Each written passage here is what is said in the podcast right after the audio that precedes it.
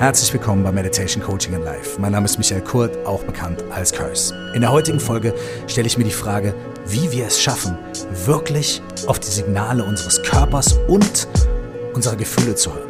Darüber spreche ich mit Anne-Lina Waller. Sie ist Autorin, studierte Ernährungswissenschaftlerin, Vegan Yogi und hat auch das ein oder andere über die Fallstricke von Social Media zu erzählen. Viel Freude damit. Hey, warum postest du solche Bilder? Du bist doch viel zu vielgewichtig. Hey, warum postest du solche Bilder? Du bist doch viel zu wenig gewichtig. Hey, warum machst du dieses? Hey, warum machst du das? Wir stehen in der heutigen Zeit, vor allem wenn wir irgendwie in der Öffentlichkeit unterwegs sind, viel in der Kritik und ständig haben wir das Gefühl, irgendwas läuft nicht richtig.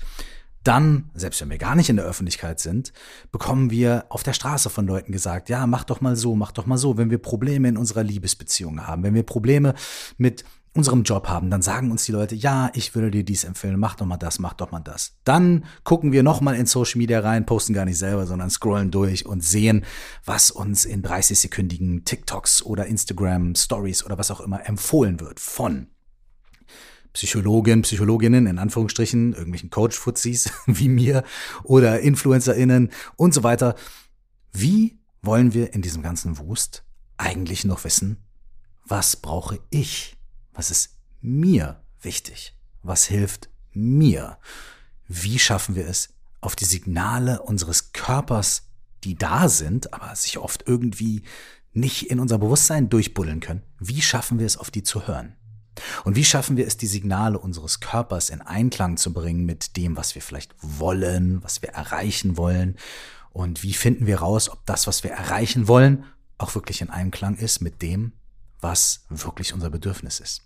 All das sind sehr komplexe Fragen, aber es sind, glaube ich, einige der interessantesten und wichtigsten Fragen der heutigen Zeit.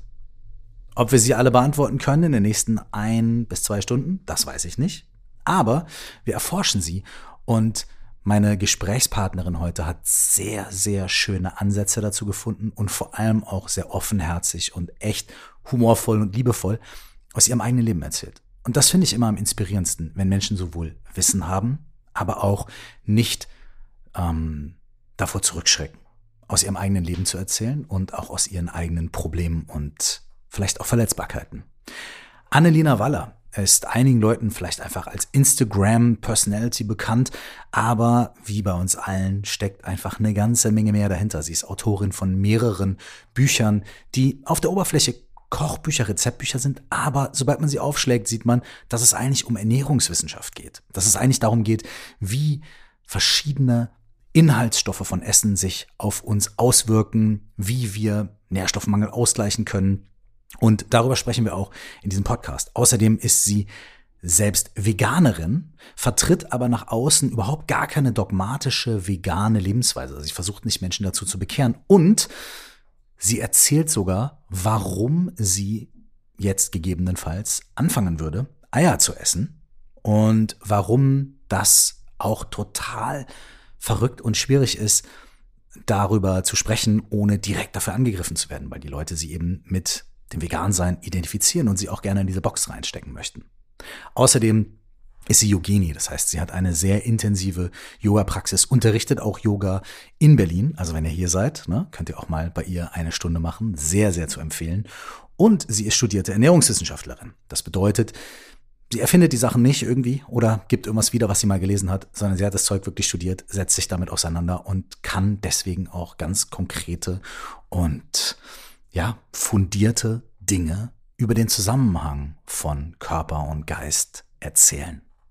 Ich wünsche euch viel Freude mit diesem Gespräch und lasst uns zusammen der Frage nachspüren, wie können wir auf die Signale unseres Körpers und unseres Geistes besser hören. Viel Freude. Alrighty. Alrighty. Alrighty. Herzlich willkommen bei Meditation Coaching in Life. Äh, die erste Frage ist die wichtigste Frage des ganzen Gesprächs. Mhm. Wie geht's dir? Mir geht's sehr gut. Ja, ich gebe da sehr oft die gleiche Antwort, aber mir geht's irgendwie meistens sehr gut. Und jetzt gerade geht's mir extrem gut. Ich meine, wir haben jetzt ein wunderschönes Gespräch vor uns. Ich freue mich schon sehr darauf, was wir jetzt ja, was wir jetzt aufbringen für Themen, über was wir sprechen. Und ich hatte einen schönen Start in den Tag. Und alles, was kommt, wird auch schön. Ich bin da sehr positiv. Also mir geht's sehr gut. Danke der Nachfrage. Wie geht's dir? Ey, mir geht's auch gut. Mhm. Ähm, ich, äh, ich, ich drehe ja hier jetzt gerade noch so parallel so ein bisschen an den, an den, an den Knöpfen. Ähm, deswegen, also um hier die, die Pegel einzustellen und so, ne? Mhm. Deswegen ist so mein Kopf so 10% noch irgendwie so da. Pegel, mhm. Und so, ne? Aber für mich ist immer so die, die, wenn mich jemand fragt, so wie geht's dir, ne? Und, und äh, ich will das wirklich ehrlich beantworten. Ja. Ist für mich immer so ein ganz geiler Gradmesser, wenn ich immer so ganz kurz in meinen Körper reinhöre mhm. und gucke so, ey, wie fühle ich mich denn eigentlich gerade? Weil ich habe so das Gefühl, dass manchmal so dieses kognitive wie geht's mir? Dann macht man wie so eine Rechnung auf. Dann sagt man so, ah, heute Morgen bin ich aufgestanden, das war okay. Und dann habe ich das Gespräch und ah, okay, gut, das ist so wie 2 plus 3, minus, minus 1, da, da, da. Sagt man so, mir geht's eigentlich ganz gut. Aber wenn man das auf den Körper hört, dann sagt der Körper manchmal was ganz anderes. Hm. Er sagt manchmal, boah, Alter, da ist eine Müdigkeit oder eine Traurigkeit oder voll die krasse Freude, obwohl ich irgendwie eigentlich total einen Scheißtag hatte oder irgendwie sowas, ne? So was der ja, Körper sagt. Ja. Da sind wir eigentlich auch schon mitten bei diesem Thema, ne? Körper und Geist. Ja. Und ja. Und deswegen würde mich da jetzt, also wenn du, wenn du, wenn du dich auf das Experiment einlässt, wenn du jetzt für einen kurzen Moment mal die Aufmerksamkeit auf deinen Körper lenkst, mhm. was sagt mhm. der dir jetzt gerade, wie es dir geht? Mein Körper, ja. Also ich würde sagen, meinem Körper geht es auch sehr gut. Mhm. Das ist so das Einzige, was mein Körper immer hat. Dem ist immer kalt. Mhm. Deswegen habe ich hier so eine wunderschöne warme Teetasse von dir bekommen und die wärmsten Hausschuhe überhaupt. Und damit ist es auch gleich schon viel besser.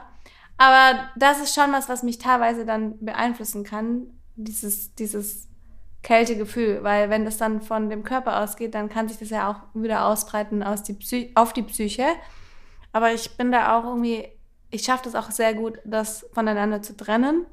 Und wenn ich jetzt, sage ich mal, körperlich was habe, irgendwelche Beschwerden, dann heißt das nicht unbedingt, dass es mir schlecht geht. Es kann trotzdem für mich heißen, dass es mir mental sehr gut geht. Mhm. Und dass ich da dann so eine, obwohl das natürlich alles miteinander verbunden ist, aber irgendwie bei mir auch dann nicht, wenn ich weiß, es hilft mir jetzt in dem Moment, dass es besser ist, das voneinander zu trennen, dann funktioniert das auch sehr gut. Und deswegen, so ja, mein, meine, meine Zehen sind so ein bisschen kalt auch, aber mir geht's trotzdem. Trotz der, trotz der krassen Hausschuhe. trotz der krassen Hausschuhe, ja. Okay, die sind auch ein bisschen zu groß, weil es sind äh, äh sind die, glaube ich, eine Nummer zu groß oder so? Ja, ich glaube, das, das andere Problem ist, ich kann ja keine Wärme, ich kann keine Wärme produzieren. Und ich habe diese Hausschuhe und die müsstest du mir vorgewärmt geben quasi, oh, damit okay, das verstehe. funktioniert. Ah, das heißt, okay. vielleicht find, sind die bei dir extrem warm, weil du die aufheizt. Aber ich heiz die mm. gar nicht erst mm. auf. Ah, verstehe. Okay, und krass. dann funktioniert es auch nicht so gut, wie, bei, wie es bei dir funktioniert. Aber es, es hindert mich daran schon mal, dass sie kälter werden, die Füße. Also es hat auf jeden Fall eine Funktion. Und ja, wenn ich in meinen Körper reinspüre, geht es mir trotzdem sehr gut. Ja. Du hast jetzt gerade gesagt, dass es manchmal für dich, äh, für dich auch einfach ist zu trennen. Ähm, also dass mhm. Körper und Geist zwar zusammenhängen, aber auch mhm. du manchmal auch ganz bewusst trennst. Mhm.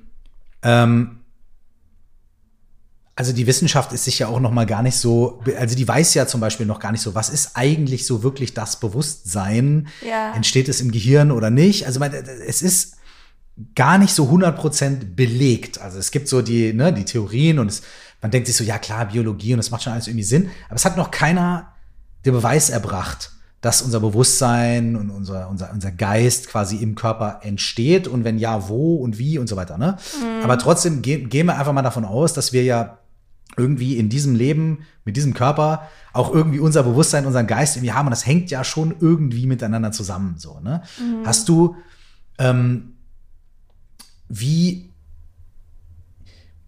wie sehr ist das in deinem Leben so, dass das, ist es eher bei dir so, dass es oft im Gleichgewicht ist? Also, dass du so merkst, okay, mein Körper mein Geist befinden sich oft in einem ähnlichen Zustand oder regulieren sich gegenseitig? Oder, oder erfährst du das eher so, dass du viel, sage ich jetzt mal, mit deinem Geist arbeiten musst, um deinen Körper zu regulieren oder mit deinem Körper arbeiten musst, um deinen Geist zu regulieren? Weißt du, ist das, ist das so ganz natürlich oder ist das was, worüber du viel nachdenkst oder womit du viel arbeitest, was einen großen Teil bei dir einnimmt. Weißt du, ich meine? Ja, ja, das ist eine sehr spannende Frage. Da ist ja so dieser Vagusnerv ist ja voll im Trend, über den man so spricht, der unseren, der unsere Psyche und, und unseren Körper, also unseren Darm und unsere Psyche verbindet. Und hier das Buch Darm mit Charme hat er ja auch mhm. einen großen Beitrag mal geleistet.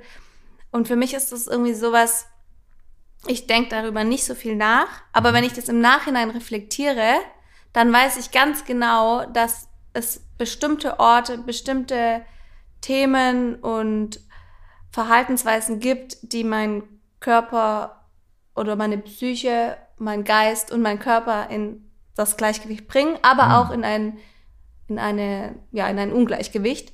Und eigentlich passiert das alles recht authentisch, weil ja wir uns besser fühlen, wenn wir im Gleichgewicht sind. Mhm.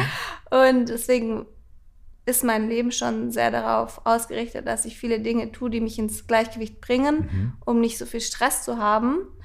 Und dann gibt's aber auch, das ist es, aber das wird jedes Jahr auch anders und besser. Das ist so ein okay. Entwicklungsprozess. Es ist jetzt nicht so, wow, jetzt hier, das ist die Lösung. So, ich habe nie Stress, überhaupt nicht. Aber ich merke halt viele Dinge, die mich stressen und es gibt viele Faktoren, die da von außen dazukommen. Und ich merke es zum Beispiel ganz extrem dass es von, von dem Ort abhängig ist, zum Beispiel in Berlin, mhm. mache ich ganz, da ist es wirklich ganz gezielt. Das habe ich aber auch erst jetzt gemerkt, dass ich es auch, dass ich es so mache und jetzt mache ich es halt noch gezielter.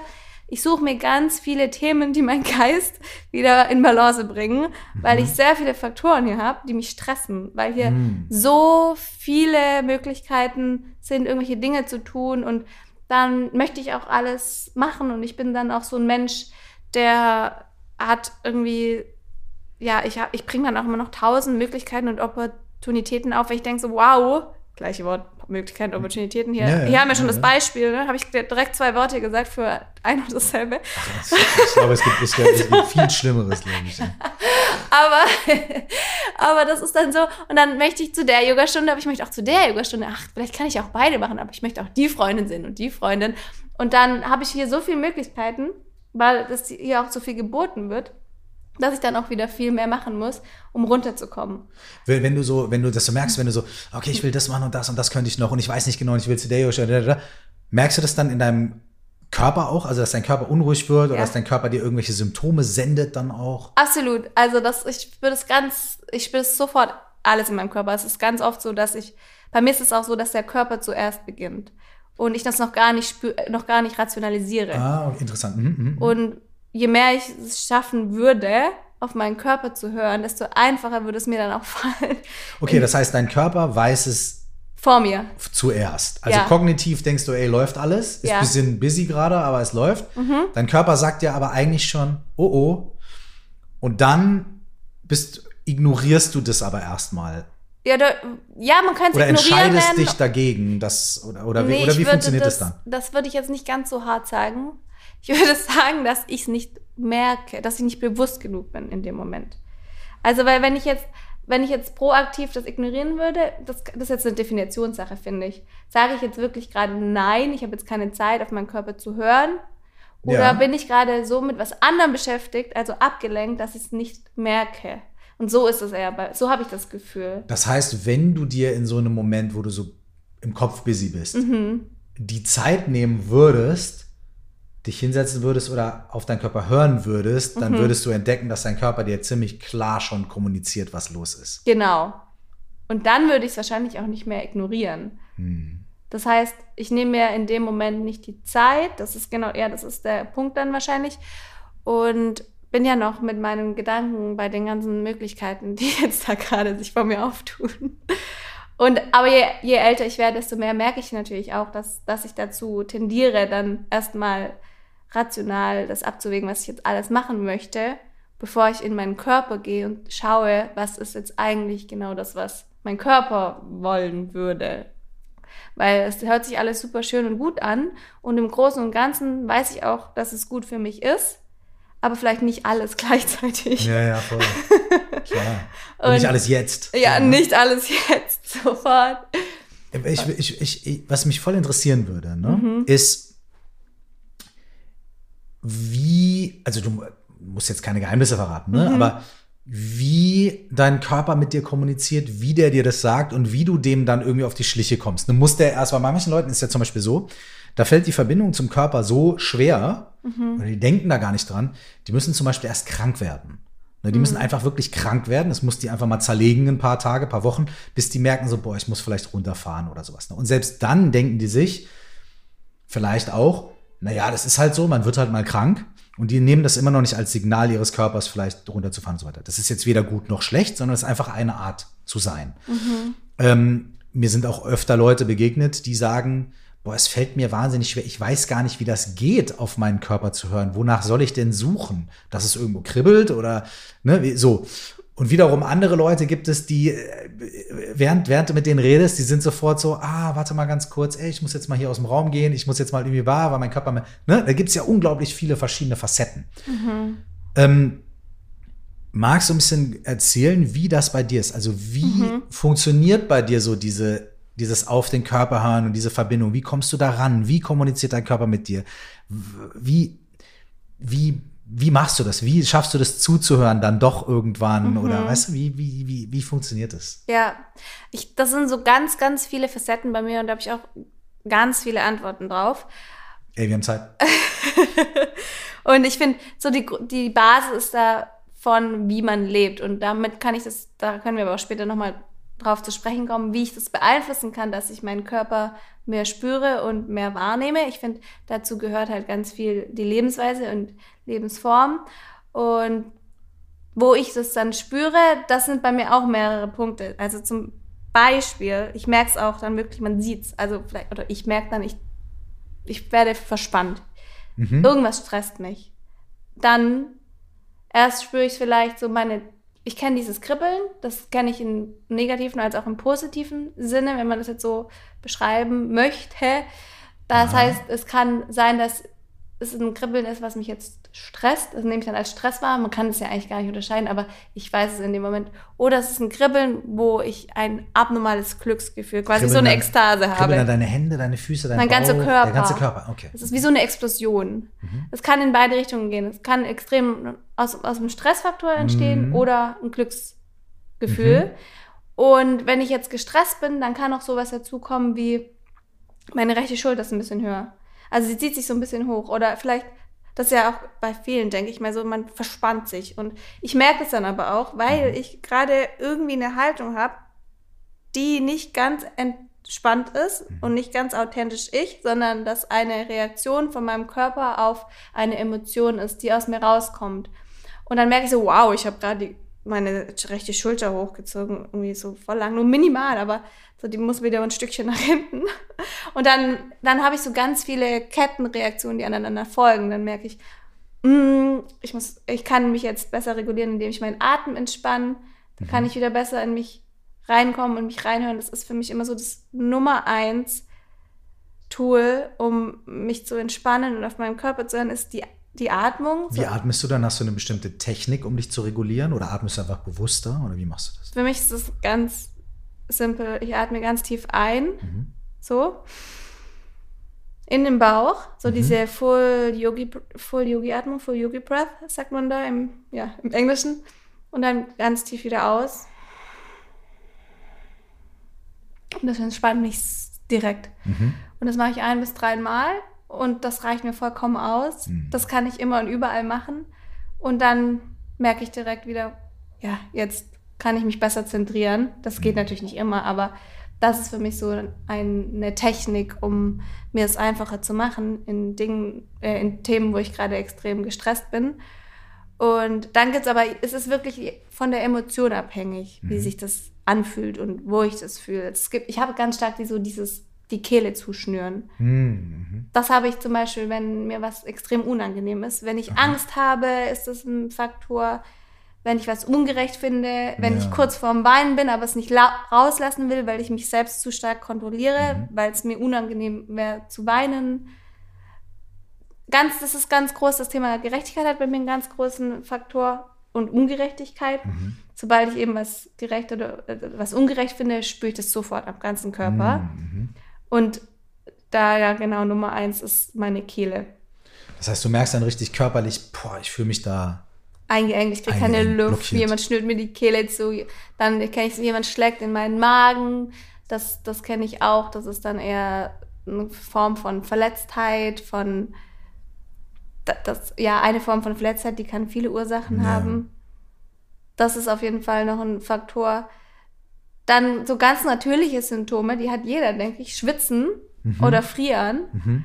Das sind auch so Reaktionen, die passieren könnten, wenn ich extrem gestresst bin, weil ich schwitze an sich nicht, weil mein mhm. Körper, wenn ich Sport mache oder so, ich muss irgendwie einfach nicht schwitzen.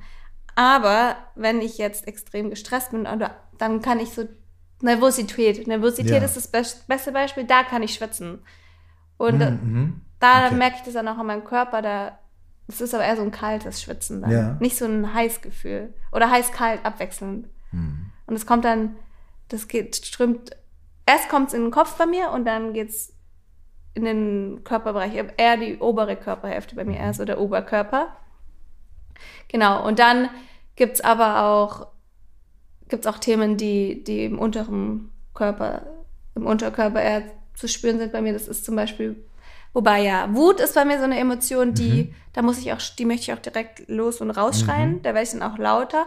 Und da dreht ich dann, das, das ist dann so eine, so eine Unruhe. Die kommt mhm. in meinen ganzen Körper. Da muss ich dann irgendwie direkt was machen. Mhm. Ich muss diese Wut rauslassen. Mhm. Ich muss auf was, entweder muss ich mich irgendwie abregen, ich muss kurz auf den Boden, ja, irgendeine ja. Reaktion passiert dann aus meinem Körper raus. Ja. Joggen, auf irgendwas draufschlagen, in ein Kissen reinschlagen. Ja. Cool, aber gut, dass du das machst, weil Wut ist ja zum Beispiel eine Emotion, die gerne unterdrückt wird. Mhm. Wo Leute gerne sagen, boah, ich fühle mich jetzt wütend und dann, okay, ich muss aber die Kontrolle bewahren oder ich darf nicht wütend sein, weil sonst bin ich eine Gefahr für andere oder für mich und so weiter. Und es ist cool, dass du dann sagst, okay, ich bringe die Wut irgendwie jetzt nach draußen auf eine gesunde Art und Weise. Mhm. Ich haue auf irgendwas drauf, was jetzt nicht vielleicht direkt kaputt geht oder mir nicht, wo ich mir nicht die Hand breche. Ist ja auch ganz wichtig. Mhm. Ähm, das ist gut, dass du da, dass du das so rauslässt. Ähm, wie ist das bei den anderen Sachen? Äh, hast du da auch, hast du so für die verschiedenen Emotionen so deine Tools, mhm. so deine, du sagst, ah, okay, wenn ich das fühle, dann mache ich das, wenn ich da, da, da. Oder gibt es das eher bei so ein, zwei Sachen wie Wut und, ne? Oder hast du da so allgemein, hast du so ein Toolkit oder wie, wie, wie reagierst du dann, wenn du, wenn du bestimmte Emotionen merkst und die auch zuordnen kannst? Wenn du also mhm. sagst, ey, das Kribbeln bedeutet jetzt das oder, ah, ich weiß, jetzt fühle ich gerade das. So. Mhm. Ja, ja. Also, bei Wut würde ich sagen, reagiere ich be recht bewusst und habe da eben dieses Toolkit wirklich auch irgendwo reinzuschlagen und zu sagen, hey, ich muss kurz meine Wut rauslassen. Wie und reagieren die Leute in deinem Umfeld darauf? Im, im, Im Streit du so, hey, warte mal ganz kurz, ich muss kurz die Wut rauslassen.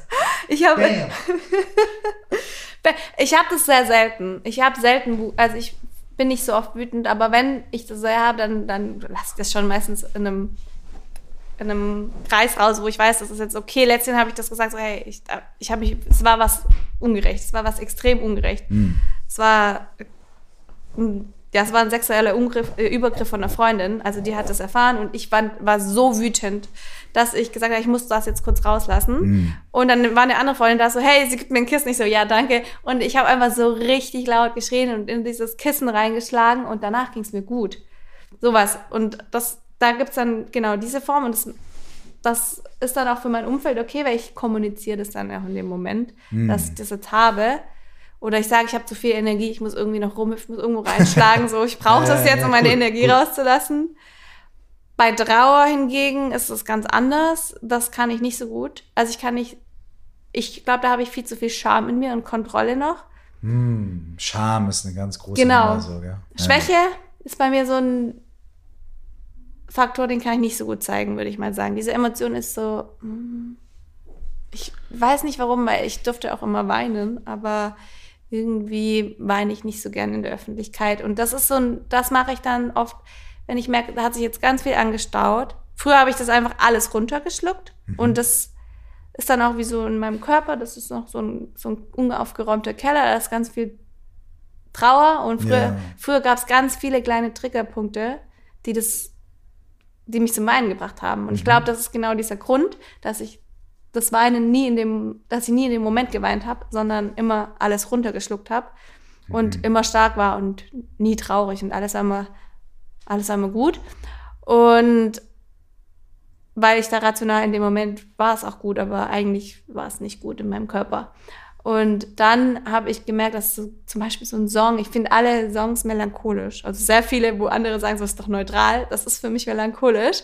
Und früher, meine ganzen Freundinnen wissen es auch immer, wir durften sowas nicht hören, weil ich sonst hätte weinen müssen. Mhm. Und jetzt bin ich so, ich mache mir dann extra auch so Songs rein, um ja. das dann rauszulassen, wenn ich den Raum dafür habe, weil ich oft es nicht so schaffe, jetzt in der Öffentlichkeit einfach, wenn ich jetzt was extrem ungerecht finde und dann eigentlich weinen wollen würde, dann zu weinen. Das funktioniert für mich nicht so gut. Deswegen mache ich das dann in einem Räumchen, wo ich für mich bin und weißt du, jetzt habe ich auch wirklich den Raum. Und ich glaube, das ist auch das, weil ich könnte mir vorstellen, dass dann vielleicht zu viel rauskommt und ich zu viel Raum einnehme und andere das nicht halten könnten. Und davor habe ich wahrscheinlich Angst und deswegen passiert es erst gar nicht. Hm. Ja, dann Freude merkt man direkt bei mir. Ich hüpf rum, ich äh, freue mich, ich lache, ich, ich muss rumhüpfen. Und das war dann ein Problem, als ich ein Jahr lang, als ich sehr starke körperliche Schmerzen hatte mhm. und nicht laufen konnte, weil meine Freude sich über meinen Körper zeigt.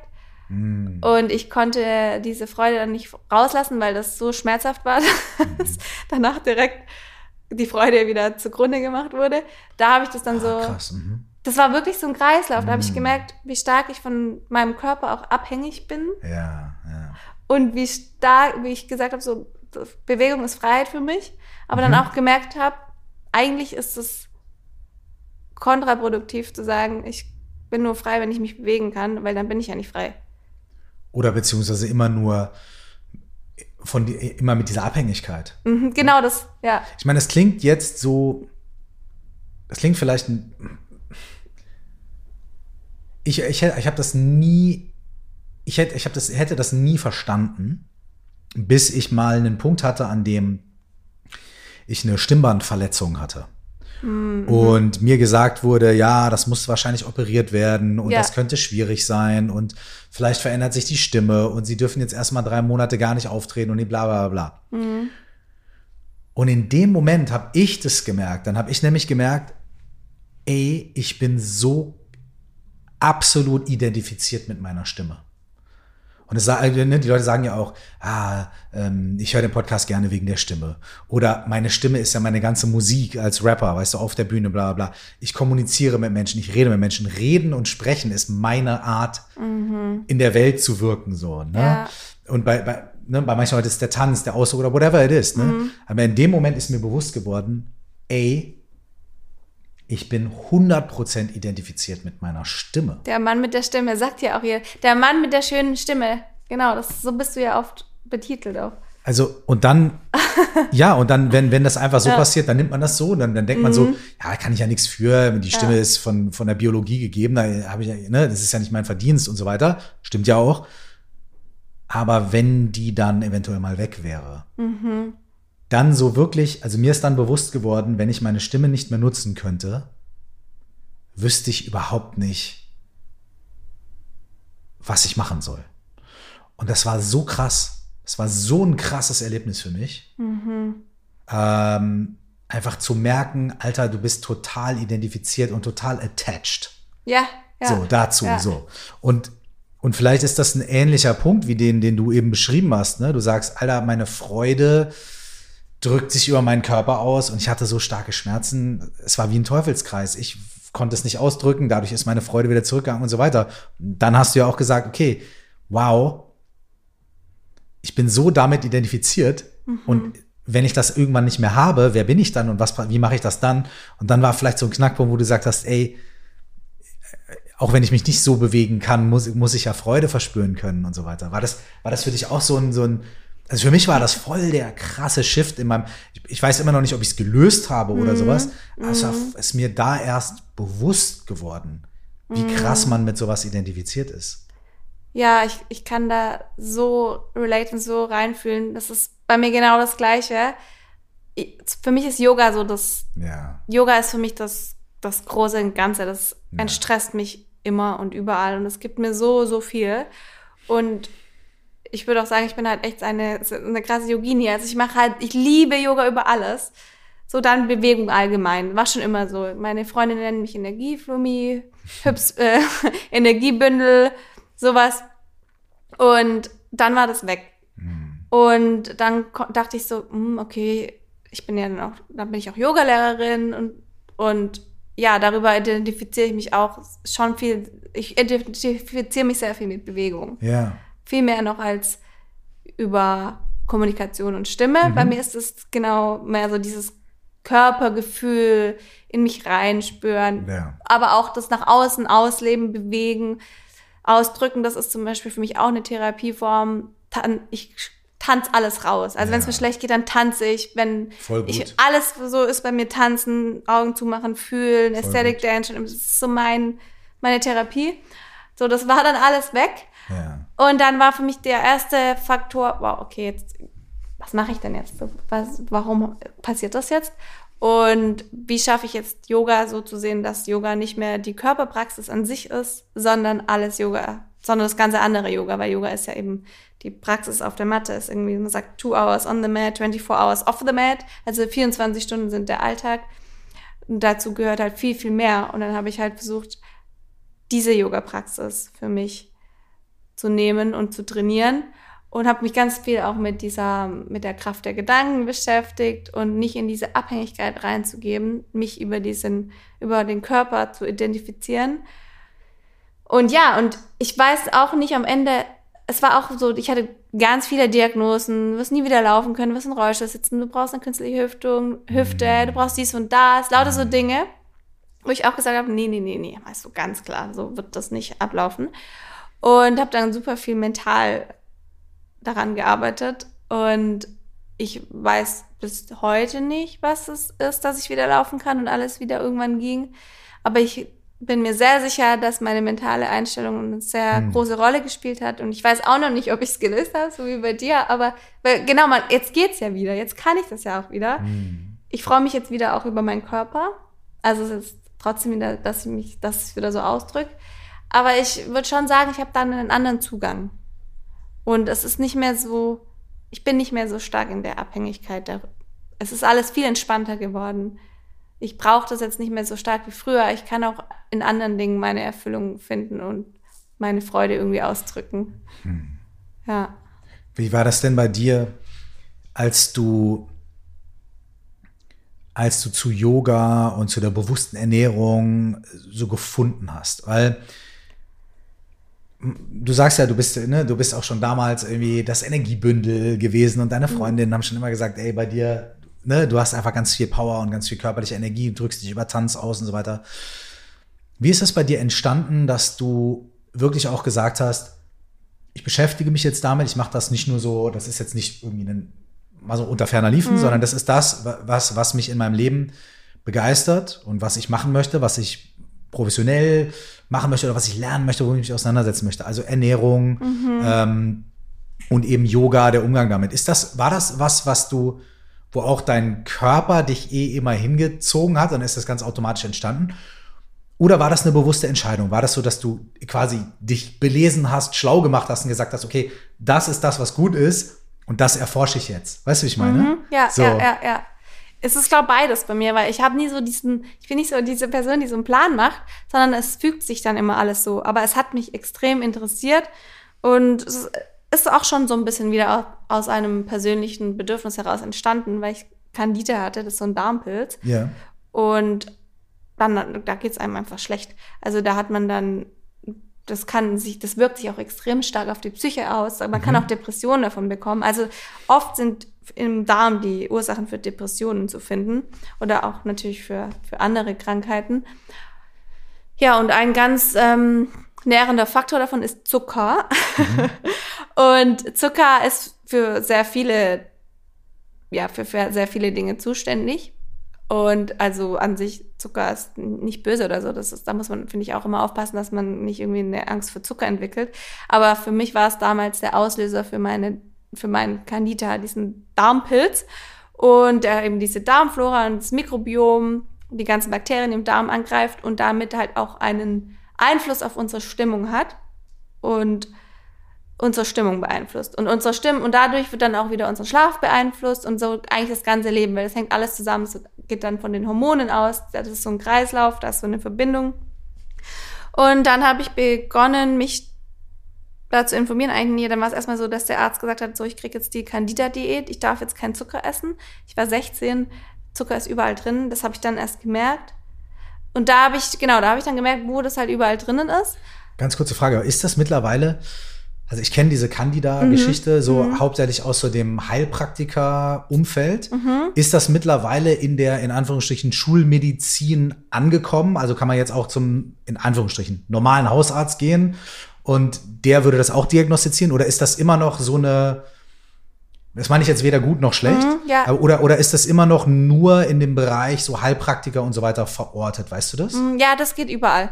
Also okay. durch, einen, durch eine Stuhlprobe kann okay, man okay, ganz schnell erkennen, das macht jeder Arzt, ja. ob man Candida hat oder Weil, nicht. Als ich zum ersten Mal gehört habe, ne, vor weiß ich nicht, 20, 30 Jahren, mhm. da war das halt voll so, so also gab es, ich kannte ein, zwei Leute, die so Heilpraktiker waren, mhm. weil bei denen war das voll das Thema, ja, man muss immer mal Candida gucken und so. Und wenn man damit zum normalen Arzt gegangen ist, dann ist da also Scheiß und so, was soll das? Und weißt du? Ja, so, ja. Aber ah, es gibt ja ah, manchmal okay. solche Sachen, die ja. Äh, vor 50 Jahren war zum Beispiel auch Akupunktur. So, was soll der Scheiß? Ja. Und jetzt ist es, also gibt's also äh, hochwissenschaftliche äh, Ärzte, die gar nichts mit äh, irgendwas äh, alternativer Heilkunde zu tun haben wollen, die dann eine Akupunkturausbildung machen, weil es jetzt halt Studien dazu gibt und so weiter. Deswegen hatte mich das nur interessiert, mhm. ob das, weißt du, ich meine? Ja, so. voll, ja.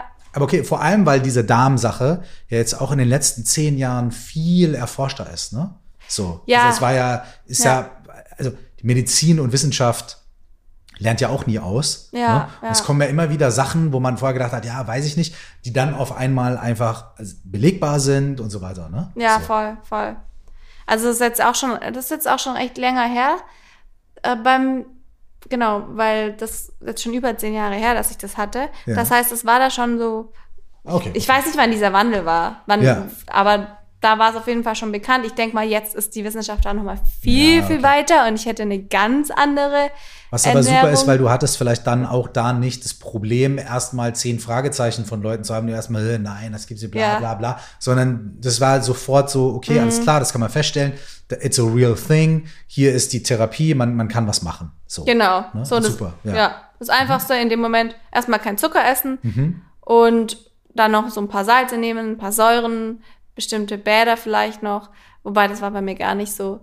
Ja, aber da habe ich dann gemerkt, so Zucker ist eigentlich überall drinnen. Ich kann kein normales Brot mehr essen, da ist Zucker drin. Damals habe ich auch, ich ernähre mich jetzt pflanzlich, aber damals habe ich ähm, ja Fisch, nee nicht Fisch, äh, Wurst gegessen und so. Diese ganzen, in jeder Wurst ist Zucker drin. Ja, ja, verarbeitungsmäßig und so, ja. Genau. Und Alkohol sowieso. Und dadurch habe ich halt gemerkt, wow, okay. Und dann habe ich damit angefangen, alles umzudrehen, was ich ja auch in dem Moment musste, weil ich nicht wusste, was ich sonst kaufen kann. Und eigentlich habe ich mich extrem gesund ernährt, weil ich extrem gesund aufgewachsen bin, so ökomäßig. Ich war auf einer Waldorfschule zehn Jahre lang, dann bin ich aufs Gummi. Aber da habe ich dann auf jeden Fall, habe ich so eine typische Waldorf-Ernährung. Das ist halt, das ist halt wirklich sehr viel Vollkornprodukte, Gemüse, irgendwie möglichst, also ethisch, ja. alles bio. Und der Candida kam auch auf einer Rufreise, also so eine Urlaubsreise, wo ich dann das durch die Pille kam das und durch eine andere ah, Ernährungsform, okay, da gab es nur Zucker und nur ja. so English Breakfast, Sausage, mhm. Egg, Bacon. Mein Körper war das überhaupt nicht gewöhnt. Der Körper so, what? What? Ja. Östrogene, Chlorwasser, Östrogene durch die Pille, dann Alkohol und dann war so eine komplette Ladung. Mein Körper war einfach überfordert mhm. ohne Ende. Und das ist nämlich auch das Ding. Manche Menschen vertragen das gut, weil ja. sie ihre Darmflora ganz anders aufgebaut haben. Ja, ja, voll. Aber meine war das überhaupt nicht gewöhnt und war dann einfach so, wow, wow, cool, was kommt denn da alles? Davon ernähre ich mich jetzt mal. Ja, und dann habe ich damit begonnen, mich mehr damit zu beschäftigen. Und dann in meinem Bachelorstudiumgang habe ich meine Bachelorarbeit über Mood Food am, Be am Beispiel von Schokolade geschrieb, äh, geschrieben, weil ich wollte eigentlich Psychologie studieren, Aha. aber auch Ernährungswissenschaften. Mhm. Für Ernährungswissenschaften, nee, für Psychologie hat mein Abitur nicht gereicht. Für Ernährungswissenschaften, da hatte ich zu sehr Angst vor Mathematik. Also habe ich versucht, das so immer mehr mit das war schon was, was mich immer sehr interessiert hat. Also ja. die, genau dieser Zusammenhang Psyche und Ernährung. Ja. Und in meinem, meinem Master habe ich dann auch noch mal so ein bisschen Sport, Event, Gesundheit studiert und auch noch mal mehr so dieses Thema ähm, ja, Stimmung und Essverhalten untersucht. Und dadurch kam ich dann auch immer so mehr da rein und dann habe ich auch mein, ich habe drei Bücher geschrieben, gerade das dritte. Und die ersten zwei waren auch mit diesem Thema, das dritte jetzt auch, Stimmungsnahrung. Ja. Weil ich halt gemerkt habe, man kann das auch extrem beeinflussen Mhm. durch das, was man zu sich nimmt. Und Ist das prinzipiell bei allen Menschen grundlegend gleich? Also, dass man sagen kann, es gibt bestimmte grundlegende Lebensmittel, die aufgrund ihrer Inhaltsstoffe oder Zusammensetzung der Inhaltsstoffe Mhm. Folgendes begünstigen oder eben nicht? Oder ist das, also ist das mehr allgemein oder ist das mehr individuell? Weißt du, wie ich meine? ja, ja, voll. So, auf jeden Fall beides. Ich sage immer, es gibt nicht die perfekte Ernährung, so wie es auch nicht den perfekten Menschen gibt. Es gibt nur die für den perfekten Menschen die perfekte Ernährung. Also für jeden gibt es halt die eigene perfekte Ernährung. Okay, aber gibt es so bestimmte Grundlagen? Also Ja. klar, ich meine, man kann ja medizinisch sagen, gut, man braucht so und so viel Mikro- und Makronährstoffe und so weiter, so, ne? So. Aber Genau. das ist ja eh irgendwie für die körperlichen Funktionen. Ja. So. Aber wenn wir zu sowas wie Stimmung kommen und wie Mhm. Essen die, die, die, die Stimmung beeinflusst, gibt es da auch sowas wie so eine Grundlage von, man braucht grundlegend das und das und das? Ja, auf jeden Fall, das gibt's. Weil Was für, ist das? Äh, weil Tryptophan, das ist das, der, die Vorstufe von dem Serotonin, unser quasi Ja. Glückshormon. Und das können wir halt beeinflussen. Also wir können extrem beeinflussen, wie wir uns fühlen. Eigentlich allein schon die, die Basis ist möglichst unverarbeitet, weil je verarbeiteter, desto mehr Informationen, desto länger braucht unser Körper, um das alles zu entschlüsseln. Und desto reiner, desto einfacher ist es auch, finde ich, die Verbindung zu sich zu, ja, zu bekommen, zu finden, in sich reinzufühlen und aufs Bauchgefühl hören zu können. Dann gibt es eben dieses Tryptophan. Das Tryptophan ist nicht nur für unser Serotonin zuständig, sondern im weiteren Prozess dann auch für das Melatonin, weil das Melatonin dann aus mehreren Serotonin-Bausteinen gebildet wird. Das heißt, das Melatonin ist ja so unser Schlafhormon. Und der Schlaf hat dann wieder einen, einen Einfluss auf unser, unser Tag-Wach-Rhythmus, auf unsere Konzentration, Fokus, genauso wie das Tryptophan in dem Moment. Ich meine, wir haben so 150 Hormone, die bekannt sind. Es gibt bestimmt eine Million mehr, ich weiß ich nicht, aber es gibt bestimmt noch super viele, die da folgen werden. Und die haben alle eine extrem wichtige Rolle.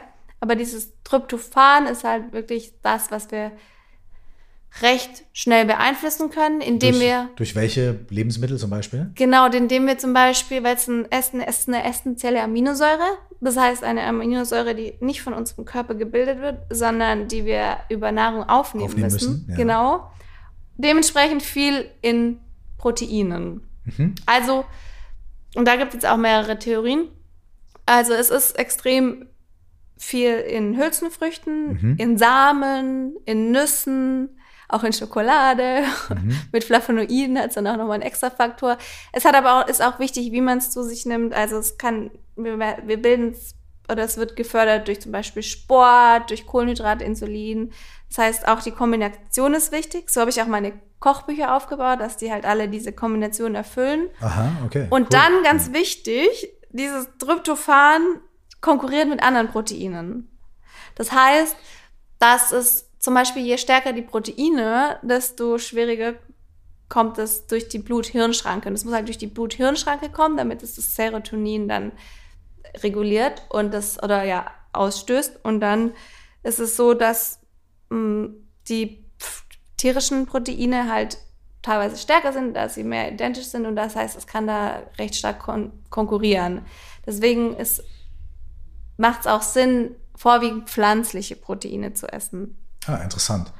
Ja, das, das finde ich auch immer sehr, sehr spannend und das ist halt dieser eine Punkt. Das heißt, die, das heißt, die pflanzlichen Proteine wirken sich da sogar besser aus als Mhm. tierische. Ja. Genau, genau. Und man könnte es auch supplementieren, aber da wäre ich extrem vorsichtig mit, weil dann kon konkurriert es natürlich, also muss man dann erstmal gucken, wann man es nimmt, weil es konkurriert dann auch mit den anderen Proteinen, also am besten dann in Abstand zu Mahlzeiten. Das heißt, nicht direkt zu einer Mahlzeit, sondern irgendwie zwei Stunden davor. Also meinst du, also ähm, ich versuche kurz einmal Mhm. ähm, rein zu, reinzugehen, weil jetzt wird es gerade so, so, aber super, super geil. Ich hoffe, die Leute schreiben mit, so, ne? Oder beziehungsweise noch besser, ihr müsst gar nicht mitschreiben. Äh, Alina, du hast ja gerade auch gesagt, dass du deine Kochbücher auch so aufbaust, ne? Also, Ja, dass du die. Rezepte ja auch so zusammenbaust in deinen Kochbüchern, dass genau die Sachen gegeben sind. Aber wir sind gerade bei einem Thema, was man ja sogar auch noch mal gesondert besprechen kann, nämlich Supplements. So. Ja, ne? ja, ja. Also ich meine, da können wir, also entweder wir quatschen jetzt oder wir parken es zwischen und sprechen gleich nochmal drüber, wie du möchtest. Aber das ist ja auch eine interessante Frage. Ähm, bei welcher Art von Ernährung muss ich überhaupt noch zusätzlich irgendwelche ähm, zusätzlichen Tabletten oder Pillen oder Kapseln einnehmen? Ist das notwendig? Ist das nicht notwendig? Ist es nur ein Bonus? Hilft mir das? Ist es auch, ich habe zum Beispiel oft das Gefühl, wenn ich die Zeit, das ist nur mein ganz persönliches Gefühl, wenn ich die Zeit habe, mich gut zu ernähren und äh, Sport zu machen und rechtzeitig aufzustehen und genug Sonnenlicht zu mitzunehmen und da, da, da, da. wenn ich so einen geregelten Ablauf habe, so, ne, dann ja, warum, warum sollte ich dann irgendwie supplementieren? Ja, wenn ich aber weiß, boah, ich schlafe zu wenig und das und ich habe Stress und ich fresse seit drei Tagen irgendwie nur irgendeinen chemischen Scheiß und ich habe gar kein frisches Gemüse, da, da, da, dann habe ich so das Gefühl, einfach so, so das Gefühl, dass ich meinem Körper voll was Gutes tue, wenn ich dann noch irgendwie zusätzlich was nehme, wo ich, weil ich eben denke, äh, ich habe es jetzt vielleicht durch meine normale Ernährung drei, vier, fünf Tage gar nicht geschafft, meinem Körper diese ganzen Nährstoffe zu geben. Und vielleicht ist es ganz gut, wenn ich jetzt irgendwie ein Supplement nehme, ein Multivitamin oder was auch immer, wo das irgendwie drin ist. Ähm, oder eben auch manchmal, wenn ich zum Beispiel krank bin und mich dadurch nicht richtig ernähren kann. So. Das ist jetzt aber nur meine Fantasie. So, ne? Wie, wie- was, was sagst du als, als Expertin, sag ich jetzt mal, ähm, zu diesem, man kann wahrscheinlich eine ganze, zehn ganze Podcast-Folgen darüber machen. Aber wenn man es grob zusammenfassen würde, so aus deiner Erfahrung, aus deiner Sicht, wie würdest du das einschätzen? So, wann brauchen wir Supplements, wann nicht? Wer braucht's, wer nicht? Gibt es manche Leute, die brauchen es mehr? Und, weißt du? Ja, voll. Ich finde das voll die spannende Frage, weil unser gemeinsamer Freund Nico Rittenau, der ist da ja, der hat sich ja damit unendlich viel beschäftigt. Und ich bin da immer so ein bisschen kontrovers eingestellt, weil Ja. dadurch, dass sich natürlich alles verändert hat an unseren Lebensmitteln und wir nicht mehr so viel Nährstoffe in den Lebensmitteln haben wie früher und dazu aber auch noch extrem viele Störfaktoren hinzukommen, die die Aufnahme verhindern können von bestimmten Nährstoffen, aber auch unsere Hormone durcheinander bringen. Und das ist halt alles wichtig dafür, dass wir die Nährstoffe auch gut aufnehmen können. Könnte man sagen, dass es prinzipiell wichtiger äh, denn je ist, Sachen zu supplementieren und Nährstoffe zu, zu supplementieren. Und wenn man sich pflanzlich ernährt, dann vielleicht so oder so noch mal mehr drauf achten zu müssen, weil ja die genau die Sachen halt, also so B12 ist ni- nicht mehr natürlich, es kommt nicht mehr natürlich vor, es ist einfach sehr viel künstlich mittlerweile. Omega-3 in den Algen, das über die Fische, das, das kriegen wir dann halt auch nicht. Das heißt, da muss man, muss man schon drauf achten, wenn man sich vegan oder pflanzlich ernährt, dass man auf seine Nährstoffe kommt. Dann aber genauso spielt mit, so, nehmen wir die Dinge dann auf oder nicht? Und wie, man kann das ja alles im Labor messen. So, Ja. Hat man einen Nährstoffmangel oder nicht? Ich glaube aber dann ist es auch da wieder schwierig zu sagen, weil es, man sagt so, teilweise hat sich dieser, es messen sich halt hauptsächlich die, die Probleme haben und dadurch verschiebt sich auch unser, Ah, ja, klar. Genau, unser Wert, welcher genau. eigentlich ein Optimalwert wäre oder welcher jetzt halt der Wert ist, der durch, sagen wir mal, Kranke entsteht. Ja, und dann okay. diese, dann nimmt man die Mitte und dann ist das halt die Mitte. Das heißt, eigentlich ist der Wert schon viel zu viel weit unten und wir bräuchten eigentlich noch viel mehr. Aber dann, dann ändert sich ja auch irgendwie unser Körper und alles andere. Ich, ich weiß immer nicht so viel, wie, wie ist jetzt, wie viel soll ich jetzt der Wissenschaft glauben? Ich bin so beides. Ich glaube voll der Wissenschaft, aber ich glaube auch voll viel kann man einfach noch nicht wissen. Und ähm, ich glaube nämlich deswegen auch, dass wenn du jetzt denkst, dass es dir gut geht, dann brauchst du halt auch erstmal nichts. Dann geht's dir halt auch gut. Und dein Körper, der, der reguliert es und nimmt die Sachen dann auch besser auf. Und ich glaube, so man, man kann die Sachen erst gar nicht aufnehmen, dann ist es für den Körper auch viel schwieriger, die Sachen aufzunehmen, weil man sich selbst so eine Denkblockade schafft. Also ich glaube schon auch ein bisschen daran, dass das, also dieses Placebo, Joe Dispenza-mäßige eintreten kann, dass halt Was, mein, was meinst du mit äh, Joe Dispenza Placebo-mäßige? dass wir jetzt Tabletten schlucken können, die nur wirken, weil wir denken, dass das da drin ist. Ist das was, was er quasi auch sagt? Ja, Joe Dispenza hat da Theorien und der hat sich auch so geheilt. Kennst du seine? Ja, der hatte auch das, er, kon, er saß im Rollstuhl, er konnte sich nicht mehr bewegen. Ich habe mich damit sehr viel beschäftigt, als ich mich nicht bewegen konnte. er hat, äh, genau, und er hatte auch die Diagnose, dass er immer im Rollstuhl sitzen bleibt. Und dann hat er sich ganz, ganz, ganz, ganz viel damit beschäftigt, was er halt mit seiner Kraft der Gedanken tun kann, hat sich jeden Tag, ist jeden Tag seine Bewegung, sein Bewegungsapparat durchgegangen, im Kopf, mental, Ja. dass er wieder laufen kann. Das habe ich auch alles gemacht, als Ja. ich nicht laufen konnte. Und dadurch mich, oder denke ich mal, meine Zellen auch beeinflusst. Und da hat er dann, als er dann wieder aufstehen konnte, hat er gesagt, so dann, wenn das der Fall ist, dann untersucht er das. Und er hat ein Riesenteam. Und in diesem Team haben die Placebo untersucht. Das Ja. heißt, diese Tabletten und Medikamente, die teilweise einen Wirkstoff haben, teilweise Da ist nicht. einfach Mehl drin oder Zucker und fertig. Genau. Ja. Und wenn du den Menschen diese Placebo gibst, diese Tabletten ohne Wirkstoff und ihnen sagst, die sind da und dafür gut, dann Ja. wirken die teilweise sogar besser oder genauso gut wie die Tabletten mit Wirkstoff. Und daran glaube ich halt auch. Bei bestimmten Dingen. Genau, bei, zum Beispiel aber auch bei der Aufnahme von Nährstoffen. Kann, Ah. Es kann ich mir vorstellen, dass das eben die Nährstoffaufnahme hindert oder fördert. Mhm. Wenn du jetzt sagst, boah, ich brauche, ich habe voll den Mangel, dann kann ich mir schon vorstellen, dass Ah, okay, ah, okay. Das heißt also, du, okay, ums, ums, wenn ich es richtig verstanden habe, Mhm. dann, also jetzt auch für dieses Gespräch interessant, zum Beispiel der Punkt, dass der, dass die, dass, dass du glaubst und dass es auch Beweise dafür gibt oder Indizien dafür gibt, Mhm. dass wie ich über mein Essen quasi nachdenke und wie ich über meinen Körper denke und was ich also fühle, das auch beeinflusst. Also wenn ich mir jeden Tag einrede, wie du gerade gesagt hast, ich habe voll den Mangel an, la la la la la, oder mein Körper kann das nicht aufnehmen, kann sich das auch tatsächlich auswirken darauf, mh, genau. ob der Körper das dann macht oder nicht. Ja, genau. So. Das, das beeinflusst irgendwie die Zellen und das beeinflusst dann wieder genau diese Aufnahme und dein Gesundheitszustand. Das heißt, optimalerweise, also es klingt, klingt jetzt vielleicht doof und auch ein bisschen unrealistisch, aber, aber optimalerweise müsste man sich, ist eigentlich dieses ähm, komische Lied, was vor ein paar Jahren mal rumgegeistert ist. Jede Zelle meines Körpers ist glücklich, ich bin gesund. Ich weiß nicht, kennst du das? Ah, ich glaube Das war mal so ein Meme, da sind irgendwie so zehn Damen Oh. und, und Herren, die da rumtanzen, Mhm. oder, also, oder, oder Menschen, ich kann mich nicht mehr genau erinnern, äh, die da rumtanzen und es sieht alles sehr, sehr so öko-mäßig aus und dann Mhm. singen die halt so ein Lied, so, ja, jede Zelle meines Körpers ist glücklich und da, da, da, da und das, das feiern die halt so total ab und das ist halt irgendwie so, haben sich halt unglaublich viele Leute drüber lustig gemacht, weil das halt wirklich auch, also es sieht wirklich wahnsinnig absurd aus. Ja, Aber eigentlich könnte man sagen, na ja, aber das, was da drin steckt, ist eigentlich wahr. Nämlich so ein bisschen dieses,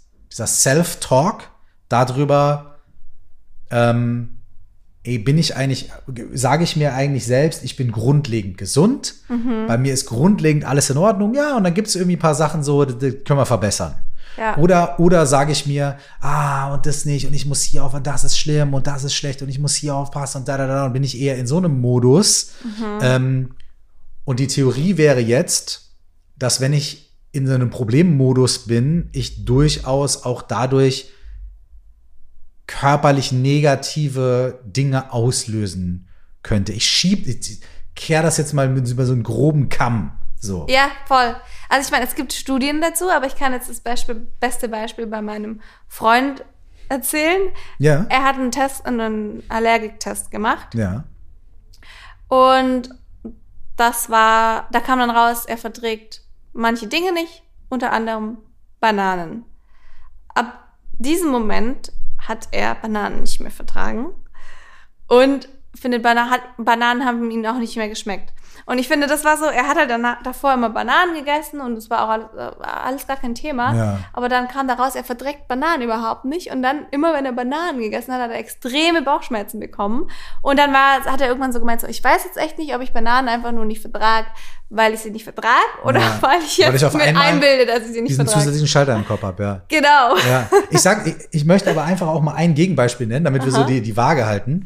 Äh, Ich, also ich habe Neurodermitis auch seit meiner, seit kurz nach meiner Geburt, so, ne? Und ich weiß mittlerweile, dass sich verschiedene, verschiedene Faktoren auf meine Neurodermitis auswirken. Ne? Psyche, aber auch irgendwie Umweltfaktoren und so weiter und so fort. So. Ja. Ähm, aber manchmal habe ich so, äh, als Jugendlicher, habe ich, so, hab ich so voll stark das bekommen. Und manchmal, und dann hatte ich so einen krassen Moment, wo ich gedacht habe, boah, wa- was ist jetzt da los mit meiner Neurodermitis? Auf einmal habe ich so, meine Augen sind meine Augen total Neurodermitis bekommen, meine Lippen und ich war so, what the hell? und habe eine Bindehautentzündung bekommen in den Augen und alles war kompletter Wahnsinn. Ja. Und ich hatte überhaupt gar keine Ahnung, was da los ist. Dann habe ich Medikamente genommen und es wurde nicht besser, bla bla bla bla. Mhm. Und dann habe ich einen Allergietest gemacht und ich bin allergisch gegen Federn, also gegen Daunen. Ah. Und da habe ich zum ersten Mal dann mit 16, 17, ich konnte das dann total zurückführen, weil es war nämlich, ich war in London, ich war bei einer Freundin zu Besuch. Wir hatten zu Hause in, in meinem Elternhaus nie Federbettwäsche. Ne? Aber immer mal, wenn ich mal irgendwo im Hotel war oder sowas, das hatte ich manchmal auf der Hochzeit meiner Cousine, da ging es mir am nächsten Tag ganz komisch, da habe ich in einem Downbett geschlafen. Und dann habe ich halt da bei meiner Bekannten in London mehrere Tage in so einem Downbett geschlafen und auf einmal ist mein ganzes System explodiert. Ja. Und ich hatte überhaupt keine Ahnung, warum. Ja. Und da konnte ich das dann zurückführen darauf. Also es gibt auch das, das andere Ja. Beispiel, dass man halt Symptome hat und gar nicht weiß, was zur Hölle los ist. Und dass man dann irgendwie durch so einen Test halt irgendwie merkt, ah, alles klar, ich bin, ich bin allergisch gegen Daunen, Alter. Okay. Ja. Und dann kann man das ja abstellen. Da kann man ja sagen, okay, ich schlafe halt nicht in der Federbettwäsche. Und ne, also es, es geht. Voll. wahrscheinlich, ne, also nicht ja. nur, Nee, sondern ja. auch in diese Richtung halt so, ne? Genau, und deswegen bin ich da immer so, es ist irgendwie so eine Balance zwischen Wissenschaft und Psyche, finde ich. Weil beides halt Voll. da extrem mit reinspielt und Voll. deswegen finde ich es auch immer ganz schwierig zu sagen, so und so, so und so. Ja, so sind die Nur Fakten, das. aber es kann auch noch mehr dazukommen. Genau. Äh, Auf der, und jetzt springe ich wieder auf die andere Seite. Ähm, mein, mein Vater ist Arzt, ja, Mhm, und mein Vater ist so ein super, super Wissenschaftsmensch. Mhm. Also alles, was man nicht, äh, sag ich jetzt mal, mit dem Zirkel umreißen kann und mit dem Lineal einzeichnen und mit dem Taschenrechner, das ist für den suspekt. So, Ja, ne? ja. Und selbst er sagt, das ist auch in der Allgemeinwissenschaft mittlerweile eigentlich ganz klar, dass es bestimmte Arten von Krankheiten gibt. Dass es sogar bestimmte Krebsarten gibt, wo der, die Psyche laut allen Studien einen Einfluss darauf hat, wie der Verlauf ist. So. ne? Also das ist äh, selbst bei so etwas, also nicht nur bei einer Allergie oder bei einer Unverträglichkeit, sondern selbst bei so etwas wie Krebs scheint es so zu sein. Ich muss Sie nochmal genau fragen, was, welch, was das war. Aber selbst da scheint es so zu sein, dass die Leute, die sagen, ey, nö, nicht mit mir, ne? Ja, dass ja. da die Heilungschancen sich verbessern. So. Wow. Oder, oder, oder die, die, oder wie lange sie damit leben können und Ja, so weiter. Und mein, mein Vater nimmt dann immer lustigerweise meinen Opa, der ist, glaube ich, 104 geworden oder so, als Beispiel. Und er sagt immer, du musst es einfach so machen wie dein Opa. Der hat immer gesagt, äh, das ist für mich indiskutabel. Krank werden ist für mich indiskutabel. Mache ich nicht. Gibt's Ja, von mir nicht. ja. Ne? Der hat natürlich dann auch Krankheiten bekommen, aber der ist relativ gesund 104 geworden. Ne? Wow. Da können dann auch andere Faktoren da mit einspielen. Aber vielleicht ist ein Faktor, Genau. dass er gesagt hat, äh, ist für mich völlig indiskutabel. Mache ich nicht. Ja. Gibt's bei mir. nicht. Nö. Das und da hat, jetzt weiß ich wieder den Satz. Er hat immer gesagt, das lehne ich strikt ab. Hat er gesagt. So. Und- auch inspirierend. Ne? Und, und, mein, und mein Vater, der Superwissenschaftsarzt, sagt es sogar mir. Der sagt, ah, hier, das musst du machen wie, wie, wie dein Großpapa. Einfach sagen, das wird strikt abgelehnt. So. Und, das meint er ernst. Das heißt, er sagt, das, es kann, Ja, natürlich ja. hilft es nicht bei allem. Und wenn man krank, wenn ich eine, Blinddarmentzündung habe und ich muss ins Krankenhaus, da kann ich jetzt nicht sagen, das lehne ich strikt ab. Da habe ich halt eine Blinddarmentzündung, da muss der halt rausgenommen werden. Okay, da kann man nicht viel machen. Ja. Wenn ich mir den Fuß breche, muss ich halt zusehen, dass ich irgendwas mache, selbst wenn ich nur stillhalte oder den gipse oder keine Ahnung was. Ne? Okay. Mm, aber, aber es ist sicherlich ein Faktor. Voll, das ist ja auch so dieses, da gibt's ja auch schon Studien darüber, fake it until you make it. Zum Beispiel, uns geht's gerade nicht so gut, aber wir wollen jetzt eigentlich aus diesem Tief rauskommen und dann zu lächeln. Und durch dieses Lächeln passiert was im Gehirn Absolut. und wir fühlen das dann auch. Absolut. Ja, und das ist ja It's das true. beste Beispiel dafür irgendwie. Lachen ist ein super, Lachen ist ein super Beispiel. Mhm. Und tief ein- und ausatmen ist auch ein super Beispiel. So, Ja, ja. wie du es eben auch schon beschrieben hast. Ne? Wenn du, das ist, ist ja auch Biologie. Es ist ja nicht nur, es ist ja nicht, es ist ja nicht nur, dass ich mir das einbilde, sondern wenn ich, wenn ich gereizt bin, wenn mein Nervensystem biologisch Mhm. überreizt ist und ich atme tief ein und aus eine Minute lang, dann passiert biologisch etwas Genau, ja. was mich beruhigt. So. Das löst nicht mein Problem. Aber es hilft mir in dem Moment, ruhiger zu werden. Voll. Und mit Lachen ja. ist es auch so. Es löst nicht, wenn einer scheiße zu mir ist, es löst nicht das Problem. Aber es hilft mir, meinen eigenen State mhm. zu ja. regulieren. Ja, so. ja. Absolut. Dafür ist ja auch dein Podcast das A und O. Und ich meine, du hast dich ja super viel bestimmt mit Sympathikus, Parasympathikus beschäftigt, Meditation, was das alles macht. Und das ist ja auch, das ist ja auch das, was man eben alles wissenschaftlich zeigen kann. Das ist ja auch wirklich, da ist ja die Wissenschaft auch schon ganz, ganz, ganz weit. Wenn wir jetzt bei, ähm, bei zum Beispiel Ernährung sind. Mhm. Ja? Mhm. Ernährst du dich vegan, weil es nach deinen Forschungen, ne, ne, dein, mhm. nach deinen Recherchen für dich persönlich die beste Art ist, die gesündeste, die, die, die, die, die, die zutreffendste Art, dich zu ernähren, mhm. auch für deinen Mut, mhm. also auch, ne? Mhm.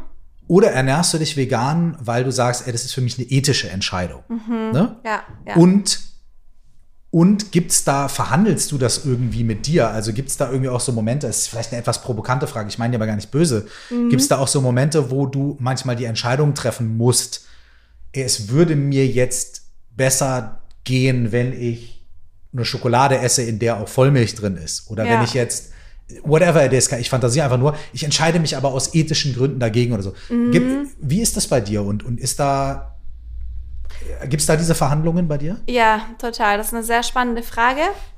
Also der Ursprungsgrund war ethisch, mhm. beziehungsweise war so, ich habe, genau, ich war in Neuseeland, hatte gerade kein Geld, hatte dreimal den PIN falsch ein, eingegeben, konnte, kein, konnte nicht mehr an mein Geld an, an Deutschland, von Deutschland rankommen, konnte kein Geld annehmen. Ich konnte damals keine Hilfe annehmen, war viel zu stolz.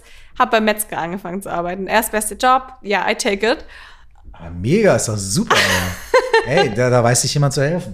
Bestes, beste und heftigste Erfahrung, die mir irgendwie passiert ist. Dann kam so die Frage, hey, möchtest du ein Hühnchen töten? Ich so, ähm, nein, danke. Möchtest du dabei zuschauen? Ich so, auf keinen Fall. Und dann war das so in meinem Kopf so, wow, wow, ich kann echt nicht sehen, wie das Tier, das ich quasi in diesem Moment da halt auch fast jeden Tag gegessen habe, stirbt. Wieso kann ich es dann die ganze Zeit essen? Und dann habe ich irgendwie so gedacht, das ist für mich nicht logisch und danach habe ich dann die China Study gelesen, die chinesische Studie. Das ist die größte Ernährungsstudie, die durchgeführt wurde. Mhm. Habe noch einen Film gesehen, Food Choices. So der, dann war das so, okay, Milchprodukte und Tiere hängen extrem nah zusammen. Das Leiden erst recht. Dann wurde mir klar, wie, wie sehr Tiere eigentlich leiden durch die ganze Milcherzeugung und Milchproduktion, die stattfindet.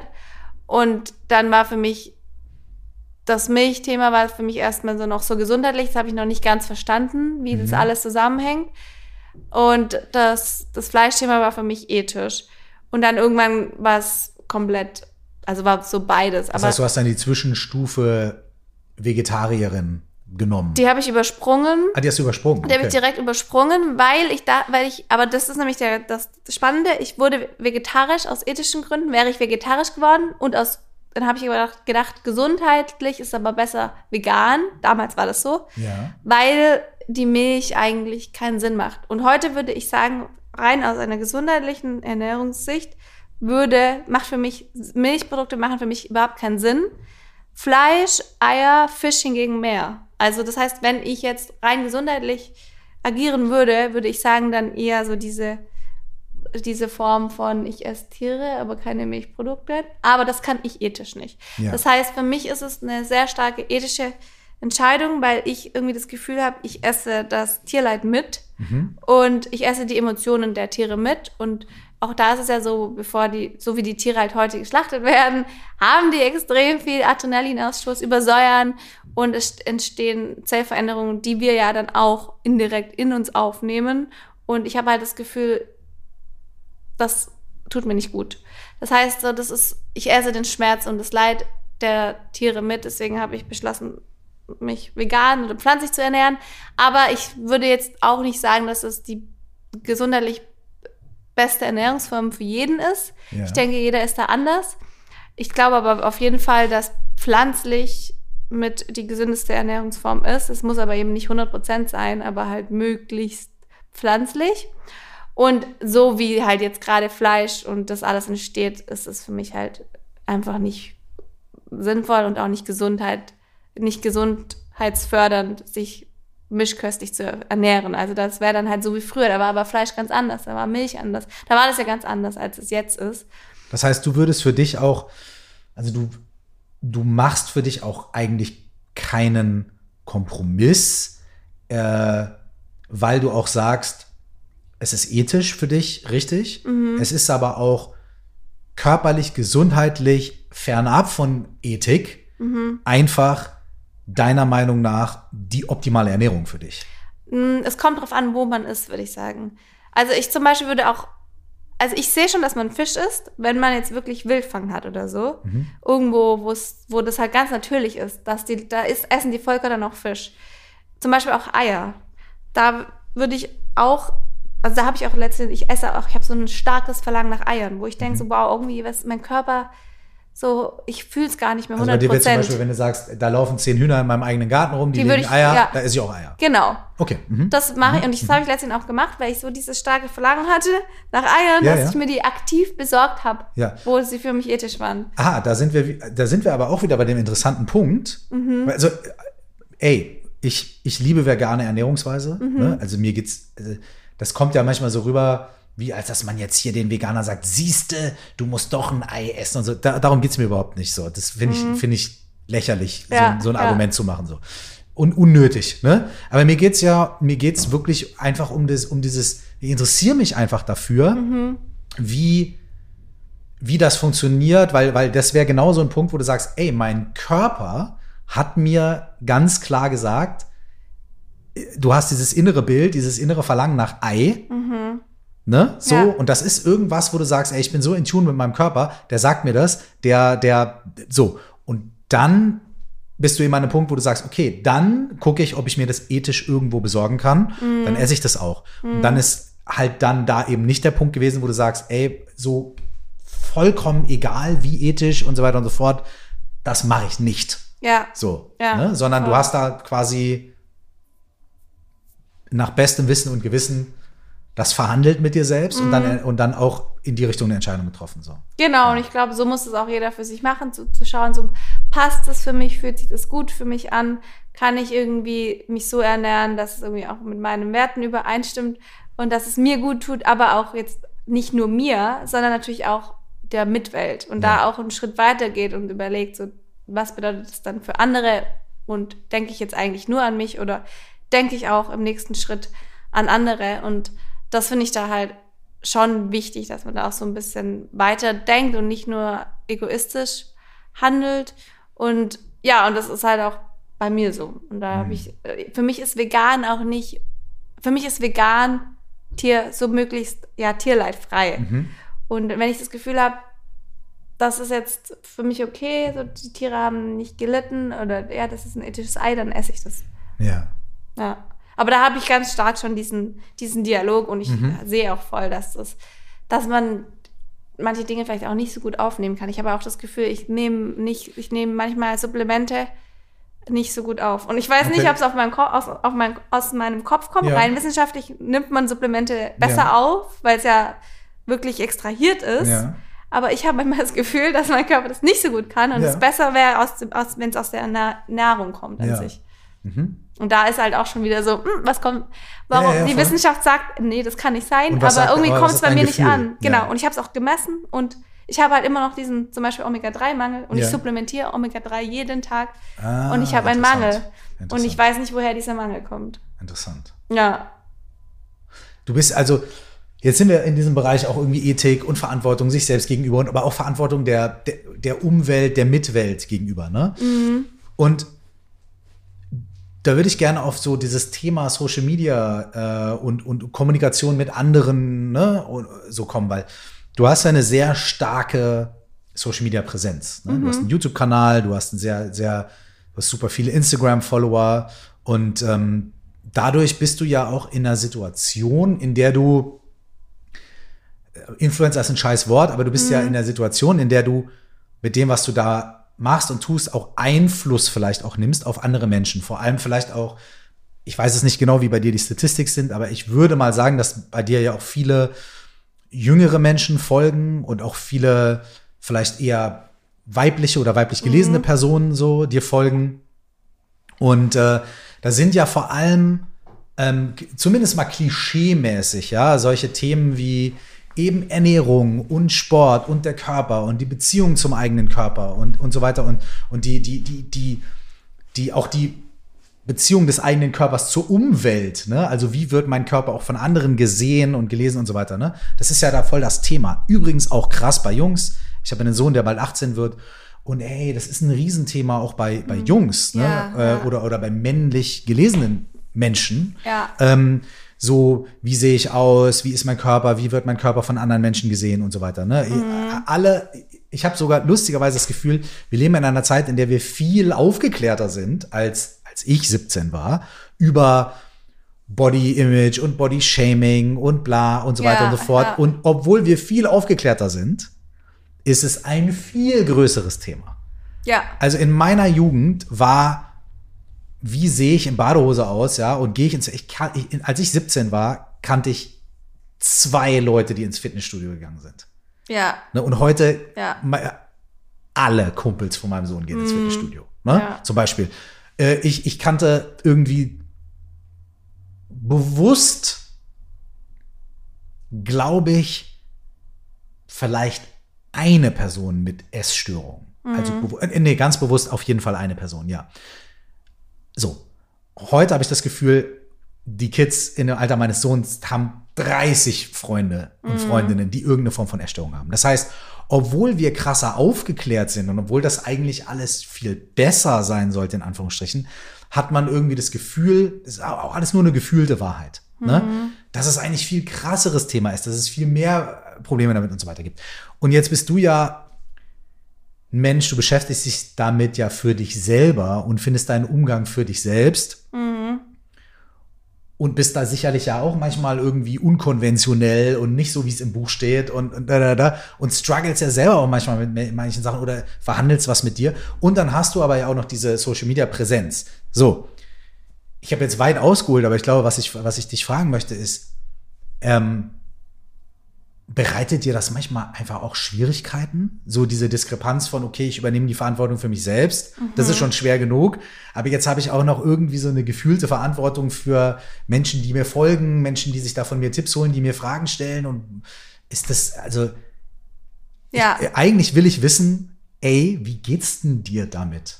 Ja, das ist eine, das ist eine sehr gute Frage. Nicht machst Weil, du das bla bla, sondern wie geht's mhm. dir damit? So, ja, mit dieser, ja also es ist auf jeden Fall was, wo ich abwäge. Und es gibt so diesen inneren Dialog, okay, das mache ich jetzt für mich. Aber das ist was, wo ich eine Verantwortung habe und deswegen möchte ich es nicht nach außen tragen, weil ich das eigentlich nicht 100% gut finde oder da auch nicht 100% sicher bin oder da selbst Probleme habe und die Probleme, die möchte ich zwar offenlegen, aber ich weiß, dass es bei anderen auch Probleme auslösen kann. Mhm. Das heißt, ich teile das dann auch. Da gibt es halt mehrere Beispiele, Thema Nachhaltigkeit, Thema Aussehen.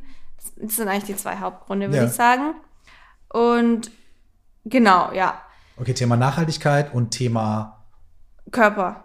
Aussehen. Körper, Aussehen des Körpers. Genau, aha, genau. Aha, aha. Das sind so zwei Punkte, weil das ist auch irgendwie. Aussehen ist ja so das allererste, wo auffällt wo viele halt denken, wow, ja, so will ich aussehen. Und Social Media ist ja immer nur, man sieht ja wirklich immer nur einen kleinen Teil, das weiß eigentlich jeder, aber irgendwie registriert man es oft in dem Moment trotzdem nicht. Ja. Ich, mir folgen ehrlich gesagt auch viele. Also meine Hauptzugrippe ist 25 bis 35 und dann direkt 35 bis 45. Also mhm. nicht so viele Jüngere, aber ja, sehr ja, viele Frauen. Aber auch natürlich viele Jüngere. Und die sind viel mehr empfänglich für, zum Beispiel, ich bin extrem, extrem dünn. Ich habe auch sehr viel abgenommen, ohne das zu wollen. Ja. Und möchte aber auch, ich möchte zunehmen und ich hätte gerne ein paar Kilo mehr. Aber ich weiß, dass mein Körper für viele, es gibt so beides. Aber für manche ist es halt so ein, für manche ist es so ein Aushängeschild. Ja. Für andere ist es so zu dünn. Für mich persönlich auch, aber dadurch muss ich jetzt zum Beispiel, habe ich schon diesen inneren Dialog. Ich kriege auch dann teilweise Nachrichten so, hey, wie kannst du dich so zeigen? Äh, wie kannst du überhaupt noch im Bikini rumlaufen und dich so zeigen? Das ist verantwortungslos, das triggert Menschen. Und sowas habe ich dann natürlich, solche Nachrichten kriege ich, dann kriege ich natürlich ganz andere Nachrichten, so, hey, zeig dich, wie du willst. So, da, und das sind so Dialoge. Aber ist das nicht auch Bodyshaming nur in die andere Richtung? Genau. Also, ist ja. nicht, also Bodyshaming denkt man ja oft bei Menschen, die mehr wiegen. So, ja, ja, ja. man soll das nicht, äh, man soll da nicht irgendwie ein komisches Schönheitsideal anwenden und so weiter. Aber ist es nicht andersrum genauso? Also ist Body, geht Bodyshaming nicht eigentlich gegen jegliche Form ja. der Beurteilung eines Menschen über die Form oder das Gewicht seines Körpers? Oder ihres Körpers? Voll, und das, das finde ich auch. Und es gibt ja auch so dieses Wort Skinny-Shaming, wie Fat-Shaming. Es gibt mittlerweile alle Wörter, weil es gibt schon auch Menschen, die da eben unter anderem wie ich Probleme haben.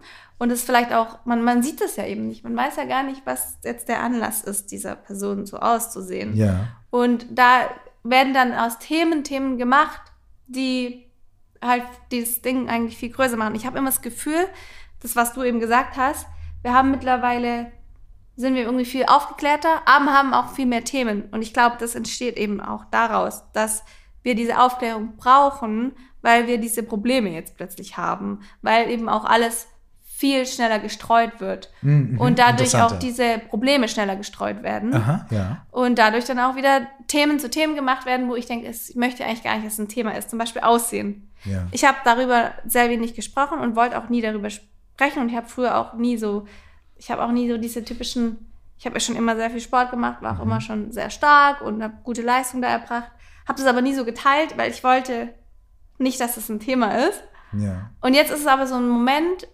wo ich denke, ich, wo ich mich wirklich in diesem Zwang fühle, das zu einem Thema zu machen. Sage ich dann auch so, ich möchte, wollte eigentlich das Thema Aussehen nicht zum Thema machen, weil ich finde, es ist eh schon viel zu viel Thema Aussehen allgemein gerade. Aber ich habe das Gefühl, ich muss es auf jeden Fall machen, weil wir müssen da erstmal einen Schritt zurückgehen, um dann wieder uns davon lösen zu können und zu sagen, es ist, es geht viel mehr um diese innere Schönheit und um das Aussehen. Und je mehr wir uns mit zum Beispiel Aussehen beschäftigen, desto mehr Aufmerksamkeit bekommt und desto wichtiger wird es ja irgendwie auch.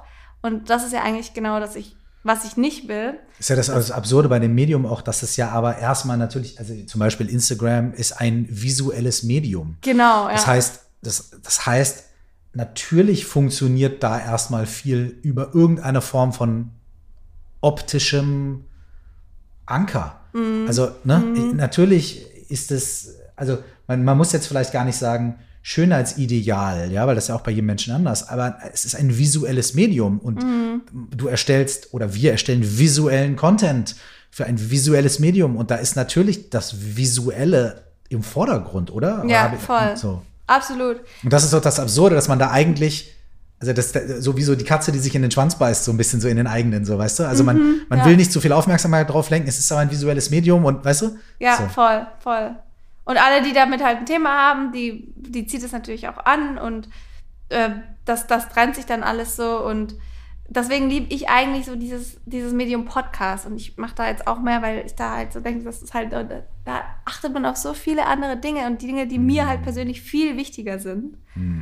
Und das ist, sind Dinge mit Inhalt. Und Aussehen hat für mich erstmal keinen Inhalt. Das ist einfach nur eine Oberfläche. Und da sehe ich dann aber trotzdem auch teilweise meine Verantwortung, das natürlich zu reflektieren. Das andere Thema wäre dann zum Beispiel Plastik. So, da, äh, da gibt's Nachhaltigkeit. Nachhaltigkeit. Ja. Mhm. Da gibt es ganz viele Dinge, wo ich denke, mh, mm, so, da gibt es kein Schwarz und Weiß. Zum Beispiel, es kann sein, dass Plastik-PET-Flaschen nachhaltiger sind als Glasflaschen. Mhm. Ah, oder ja, aber ich würde es jetzt in dem Moment vielleicht, will ich das jetzt nicht zum Thema machen und zeige dann die Plastikflasche trotzdem nicht, gerade in dem Moment, weil ich weiß, ich kriege eine Million Nachrichten, aber ich habe jetzt keine Lust auf diese Konversation. Und das heißt, für mich irgendwie bin ich da schon aufgeklärt oder vielleicht auch mal nicht, aber entscheide mich dann auch wirklich aktiv mal, das Thema jetzt einfach außen vor zu lassen, weil ich gerade gar keine Lust habe auf diese, auf diese Gespräche und dann halt meine Verantwortung, aber auch, ja, okay, das war dieses Beispiel, aber auch jetzt zum Beispiel, wenn ich was mache, was, wo ich denke, ethisch ist das eigentlich nicht gut, dann spreche ich darüber, aber es gibt dann auch so Momente, wo ich sage, so, das zeige ich jetzt nicht, weil ich möchte eigentlich nicht, dass es andere Menschen auch machen. Sowas kann schon auch passieren.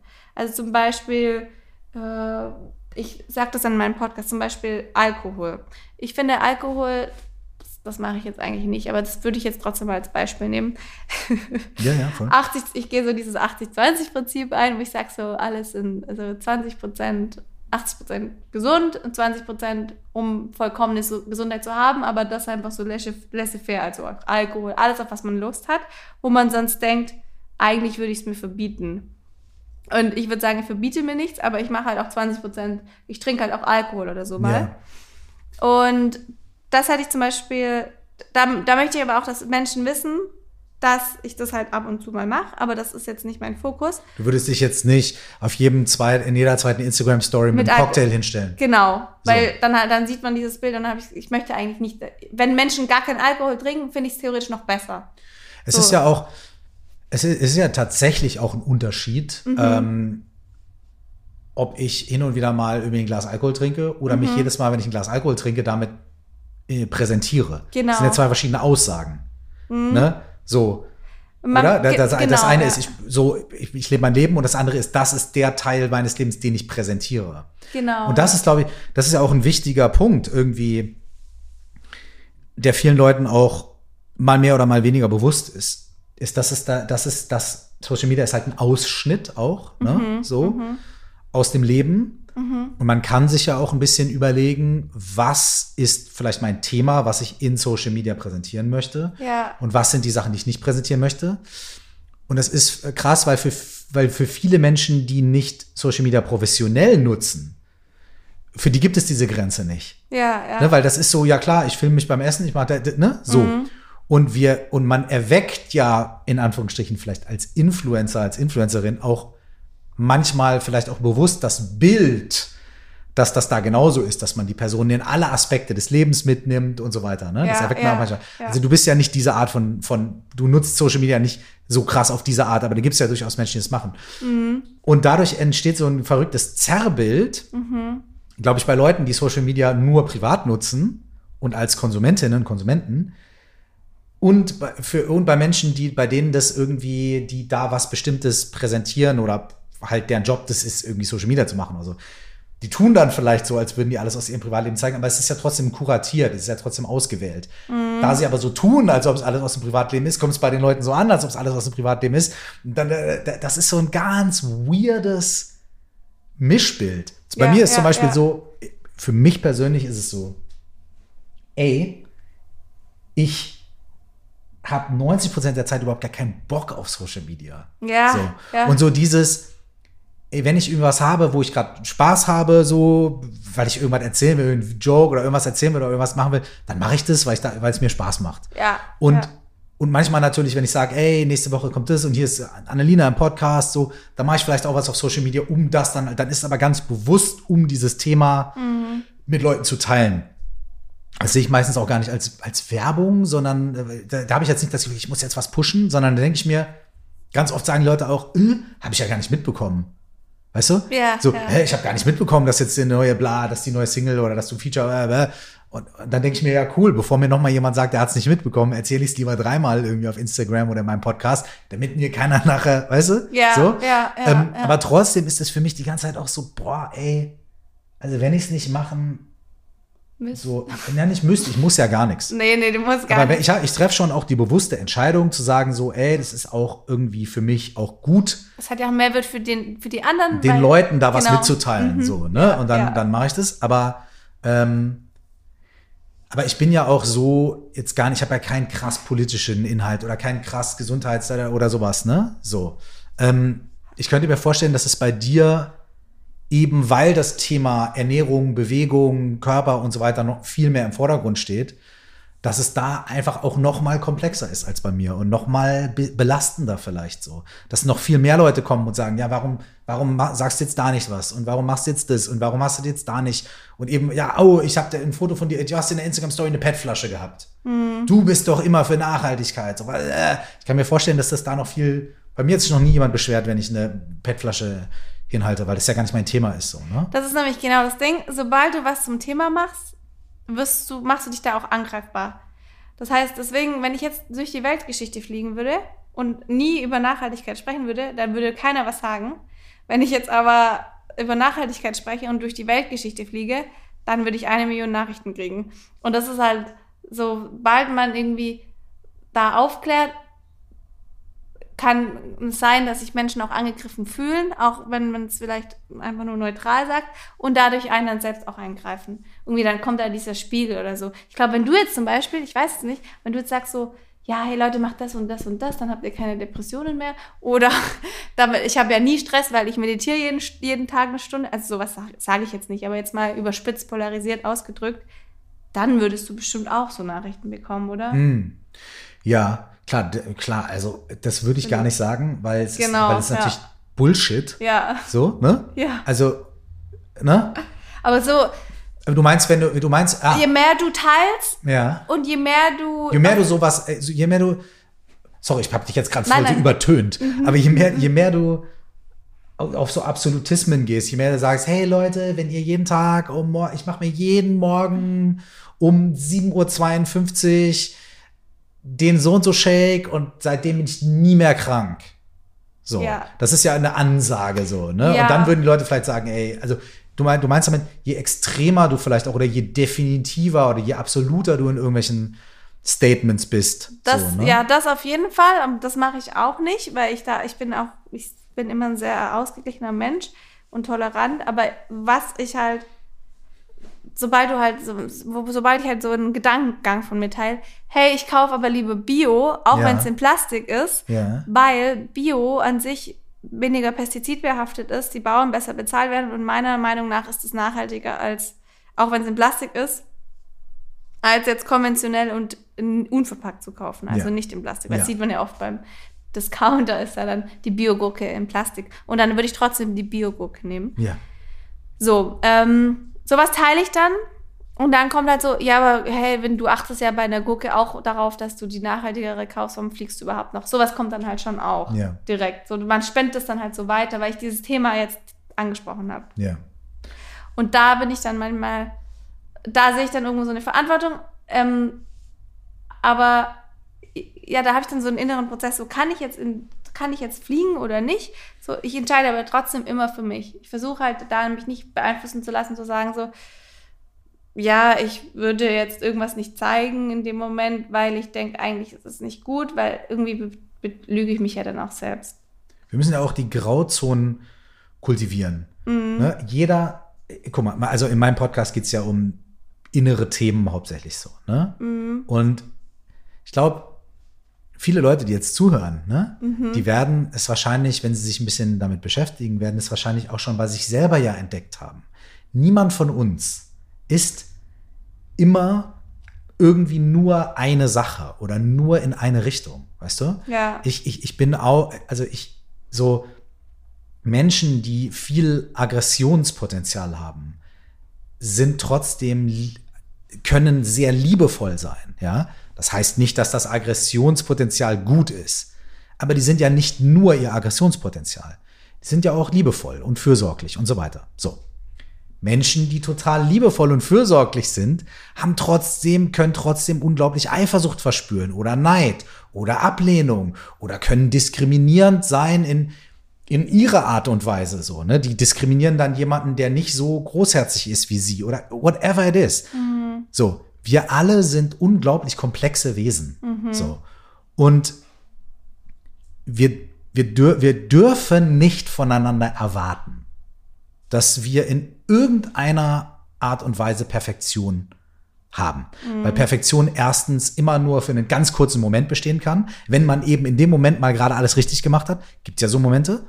Aber eine Sekunde später kann schon wieder was anderes passieren. Perfektion oder, also, ne, also erstens ist Perfektion sowieso nur ein flüchtiger Zustand.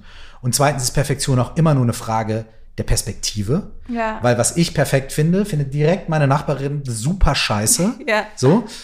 Und meine andere Nachbarin findet es so gar nicht so wichtig. Mhm. Und in dem Moment, in dem ich meinen Maßstab da ansetze, dass beide Nachbarinnen immer happy sind, bin ich schon im Arsch.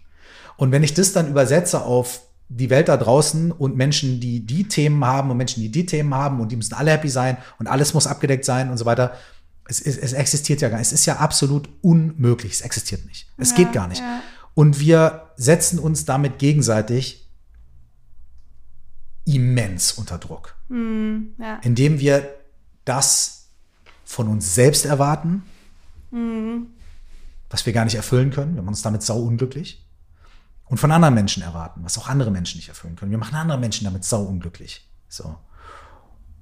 Was nicht heißt, dass wir natürlich nicht von uns selbst und von anderen Menschen erwarten dürfen, dass wir in bestimmten Dingen irgendwie uns positionieren oder nach bestimmten moralischen Prinzipien handeln. Ich meine, dafür gibt es ja auch, blöd wie es klingt, in jeder Gesellschaft gibt ja auch Gesetze, die das Zusammenleben regeln und so weiter. Ne? Ist so, oder, oder moralische Codes, die wir miteinander haben und so. Ne?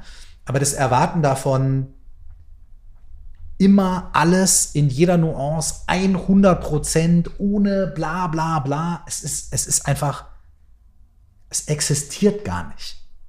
So. Es Ja, ist, es, ja. es ist, dann, dann wären wir ja Gott. Ja, voll. Ne? Und jeder, ich glaube, man kann halt auch immer nur so handeln, wie man die Kompetenz eben dazu hat. Also mit dem Wissen, was man hat. Und ich denke, irgendwo ist da auch schon so eine Verpflichtung, sich zu informieren und weiterzubilden, was ist denn jetzt nicht nur für mich gut, sondern auch für andere. Aber trotzdem sich da auch nicht reinzustressen, eben dieses Schwarz und Weiß alles perfekt machen zu müssen wollen, weil das gar nicht möglich ist, sondern irgendwie so diesen Weg für sich zu finden, der das mit irgendwie einer Leichtigkeit und das ist auch für mich das Einzige, wie es auch nachhaltig funktionieren kann, gestaltet. Weil wenn man jetzt denkt, ich muss mich perfekt ernähren, ich darf nicht fliegen, ich muss das und das für, für meinen Körper ver verwenden, weil das ist alles Chemikal, sind alles synthetische Produkte, dann muss ich schauen, mit was ich putze. Aber beim, bei der Politik, da muss ich mich auch mega auskennen. Dann muss ich schauen, wo ich meinen Strom herbekomme. Ich muss immer alle Lichter ausmachen. Ich muss auf den möglichst Strom sparen. Den Kühlschrank achten. Ich darf, keine, darf kein Auto fahren. Da gibt es ja eine Summe von Dingen. Das hört nie auf. Genau, und es hört nie auf. Und dann, das sind so ein paar Dinge, mit denen ich mich jetzt, da gibt es noch viel Ja, mehr, mit was ja. ich mich überhaupt gar nicht beschäftigt habe. Wo dann andere halt viel, sich viel mehr mit beschäftigt haben, allein Streaming, Filme schauen, das ist ja auch alles. Super krass Energie. Genau. Äh, und dann äh, kommt man in so eine Lähmung rein, dass man dann einfach gar nichts mehr macht. Und deswegen da halt, dass sich jeder da irgendwie so ein paar für sich sinnvolle Sachen rauspickt und halt für sich so handelt, dass es es irgendwie leicht und nachhaltig macht. Und das finde ich halt immer wichtig. Und das ist ja ein lebenslanger Lernprozess. Und da lerne ich jeden Tag mehr und es gibt sicherlich auch mal so einen Rückschritt, wo ich dann natürlich auch wieder Sachen vergesse. Und dann habe ich halt Sicher. dann, dann achte ich mehr auf das und achte ich mehr auf das. Und so finde ich auch, möchte ich, ja- sehe ich auch irgendwo meine Verantwortung, das so nach außen zu tragen, aber es ist eben ganz, ganz schwierig, das auch so nach außen zu tragen durch so einen kleinen Filter wie zum Beispiel jetzt Instagram. Da finde ich ja den Podcast wieder ein viel, viel, viel schöneres Medium. Was du sagst, ist doch aber wunderschön, dass du sagst, ey,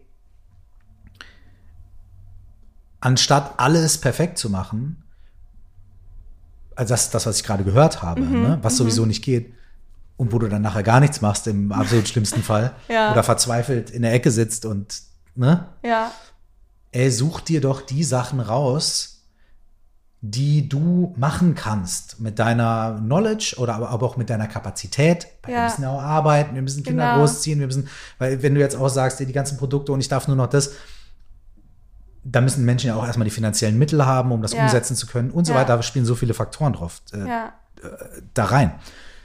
Hey, was ich dich hören sage, ist, ähm, wir können uns vielleicht einfach ein paar Dinge davon aussuchen, die wir dann ändern und die wir versuchen nach unserem besten Gewissen und nach unserer besten Kapazität zu machen und uns damit zu freuen, uns damit gut zu fühlen und zu wissen, wir tun uns und anderen Menschen damit etwas Gutes und wir haben das Bewusstsein dafür, ey, wo immer es mir möglich ist, versuche ich so zu handeln. So, und ich suche mir vielleicht auch ein paar Sachen raus und treffe vielleicht auch ein paar bewusste Entscheidungen. Aber an anderen Stellen, auch selbst wenn ich weiß, ja, das ginge besser, versuche ich das so zu machen, dass ich damit ein für mich ganz individuell erfülltes und ausgeglichenes Leben führen kann. So. Und anstatt zu sagen, komm, ich scheiß auf alles, ne? Das ist das eine Extrem. Das andere Extrem ist, okay, ich darf gar nichts machen, was irgendjemand in irgendeiner Art und Weise irgendwie und was irgendwem irgendwie schaden könnte. In der Mitte anzukommen, wo auch immer die Mitte für dich ist. Ne? ja. Ist ja auch individuell. Und es ist ja auch vielleicht an manchen Tagen in denen man sehr sortiert ist und sehr klar und aufgeräumt, da hat man die Kapazität, mehr zu tun, mhm. mehr zu verzichten oder mehr bewusst zu sein. Und an anderen Tagen, wenn die Kinder geschrien haben und man konnte nachts nicht schlafen und man, man hat scheiß Mobbing-Probleme auf dem Job oder jemand in der Familie ist krank. So. Oder whatever, wo die Kapazität einfach kleiner ist. Ja. An solchen Tagen dann auch zu sagen, weißt du was, es ist für mich jetzt wichtig, ich, ey, okay, komm Tiefkühlpizza, weil das ist das, was ich heute als Kapazität habe. Ja, voll. So. Und ja. morgen koche ich wieder oder übermorgen und dann ist wieder okay. So. Ist, ist das nur meine komische Interpretation von meinem Film oder ist das auch, oder ist das, habe ich das auch bei dir ein bisschen so rausgehört? Nee, das ist genau auch meine, ja, also meine Philosophie, nach der ich lebe, so dieses 80-20, weil am Ende möchte ich ja all diese Dinge tun, nicht um mir es schwerer zu machen oder jemand anderem schwerer zu machen, sondern um alles leichter zu machen. Hm. Und für mich ist es dann auch kein Verzicht, sondern für mich ist es Bereicherung. Und so war zum Beispiel Veganismus für mich kein Verzicht, mhm. sondern eine Bereicherung, weil ich, für mich war das persönlich für meine Gesundheit dachte ich, das ist jetzt genau das, was ich brauche. Das bereichert mich. Es bereichert aber auch mich in dem Sinne, es ist ja immer noch ein egoistisches Motiv, dass ich niemanden verletze, hatte ich dann in diesem Moment einfach das Gefühl, dass ich mein Bestes gebe und das macht mich glücklich. Das heißt, das ist die Bereicherung für mich, es erfüllt mich. Dann kam irgendwann der Moment, boah, aber jetzt, ich brauche unbedingt diese Eier. Und dann ist das für mich in dem Moment wichtiger, weil sonst wäre es Verzicht und dann macht es mir das Leben nicht mehr leichter, sondern schwieriger. Und ich glaube, am Ende kompensiert man damit irgendwas anderes und es, mm. das, das verlagert sich dann. Unglaublich guter Punkt. Wahnsinnig geiler Punkt. Wenn man an manchen Ecken zu hart, zu hart mit sich ist, zu mm. hart schraubt, mm. muss man sich das irgendwo anders wiederholen. Genau, ja. Das, das, das merkt man aber in diesem Moment nicht. Und ich finde, man sieht auch oft gar nicht, wo sich das jetzt dann, wo das Ergebnis oder wo dann, wo es das dann endet.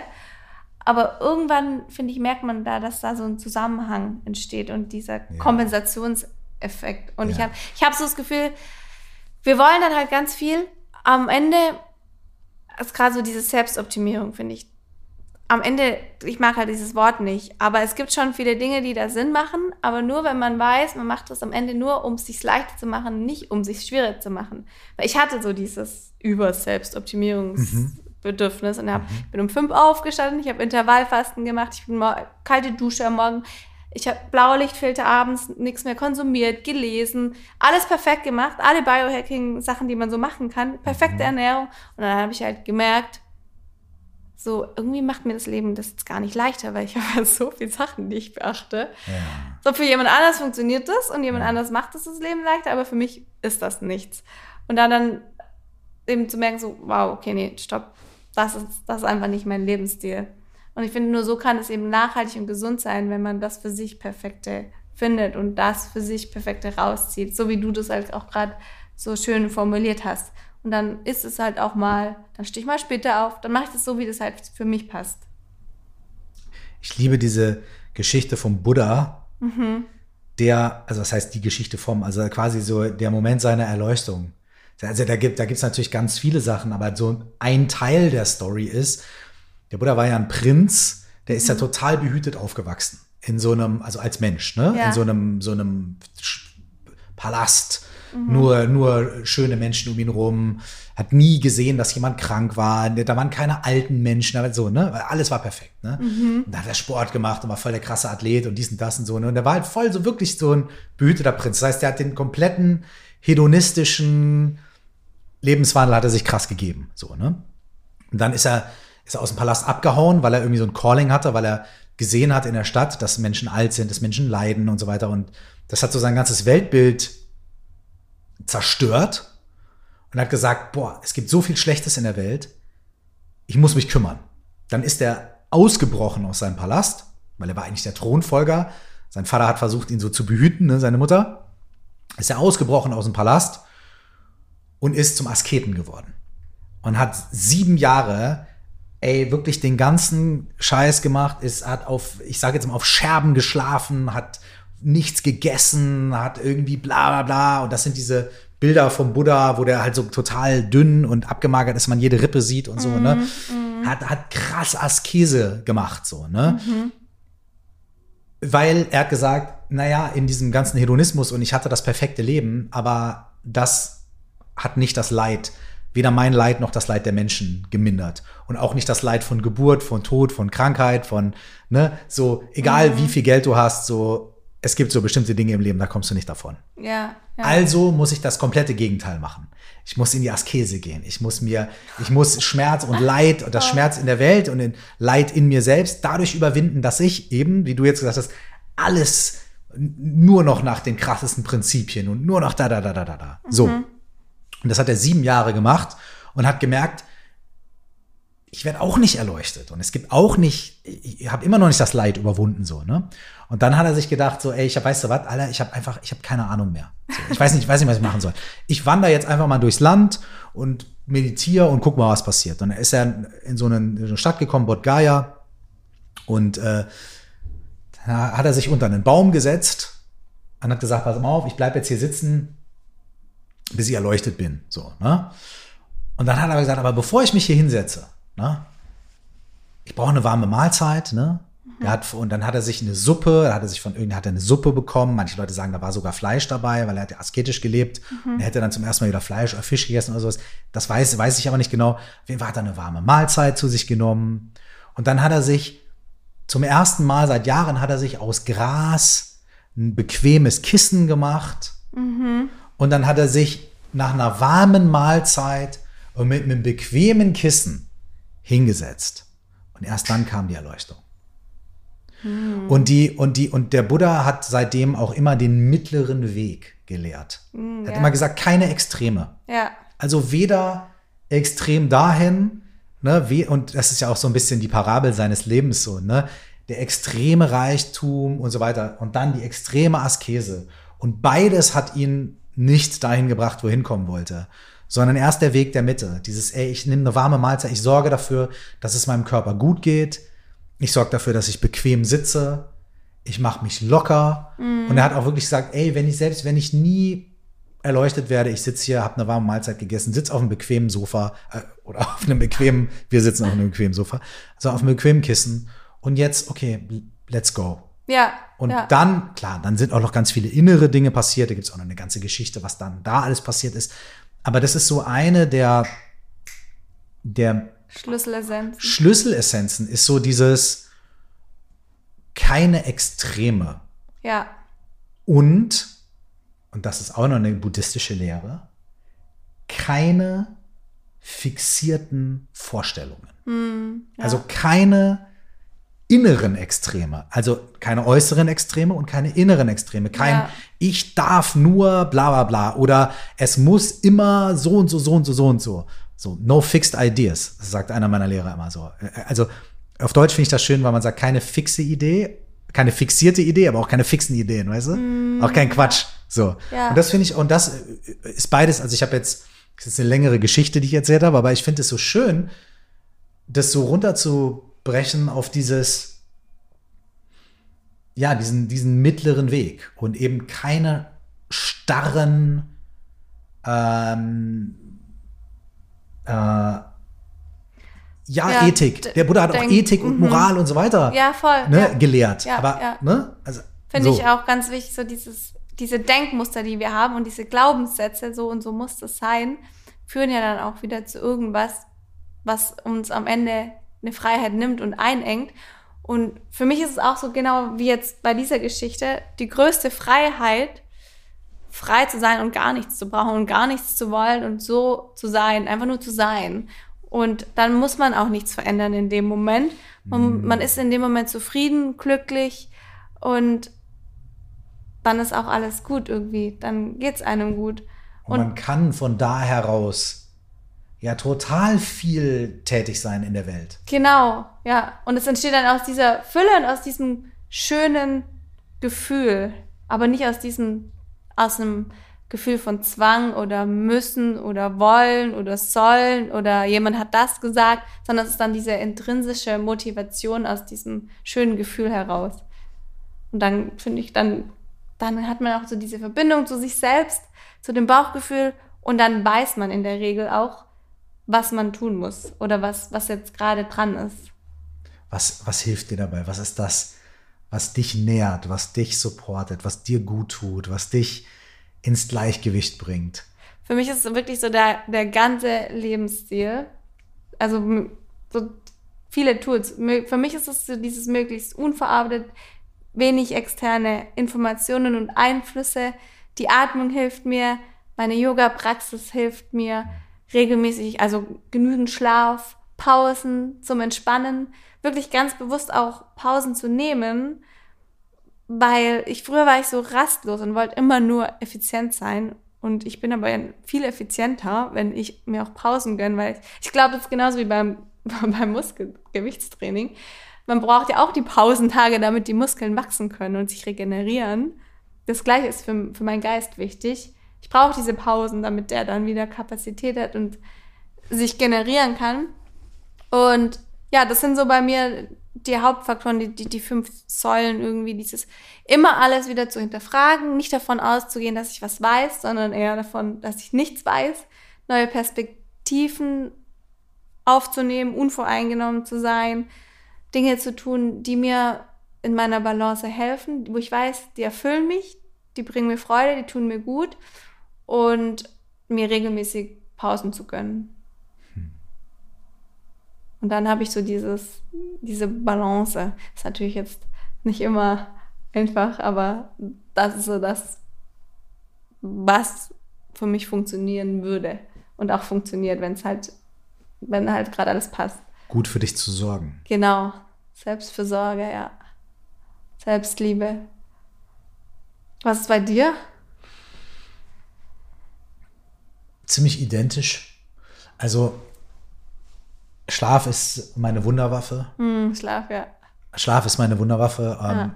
Dadurch, dass ich so ein unstetes Leben habe, ist, ist Schlaf auch echt ein bisschen schwierig. Mm, also nicht, dass ich, also es fällt mir nie schwer zu schlafen. Also ich, ich lege mich ins Bett und boom, mach die Augen zu, bin weg.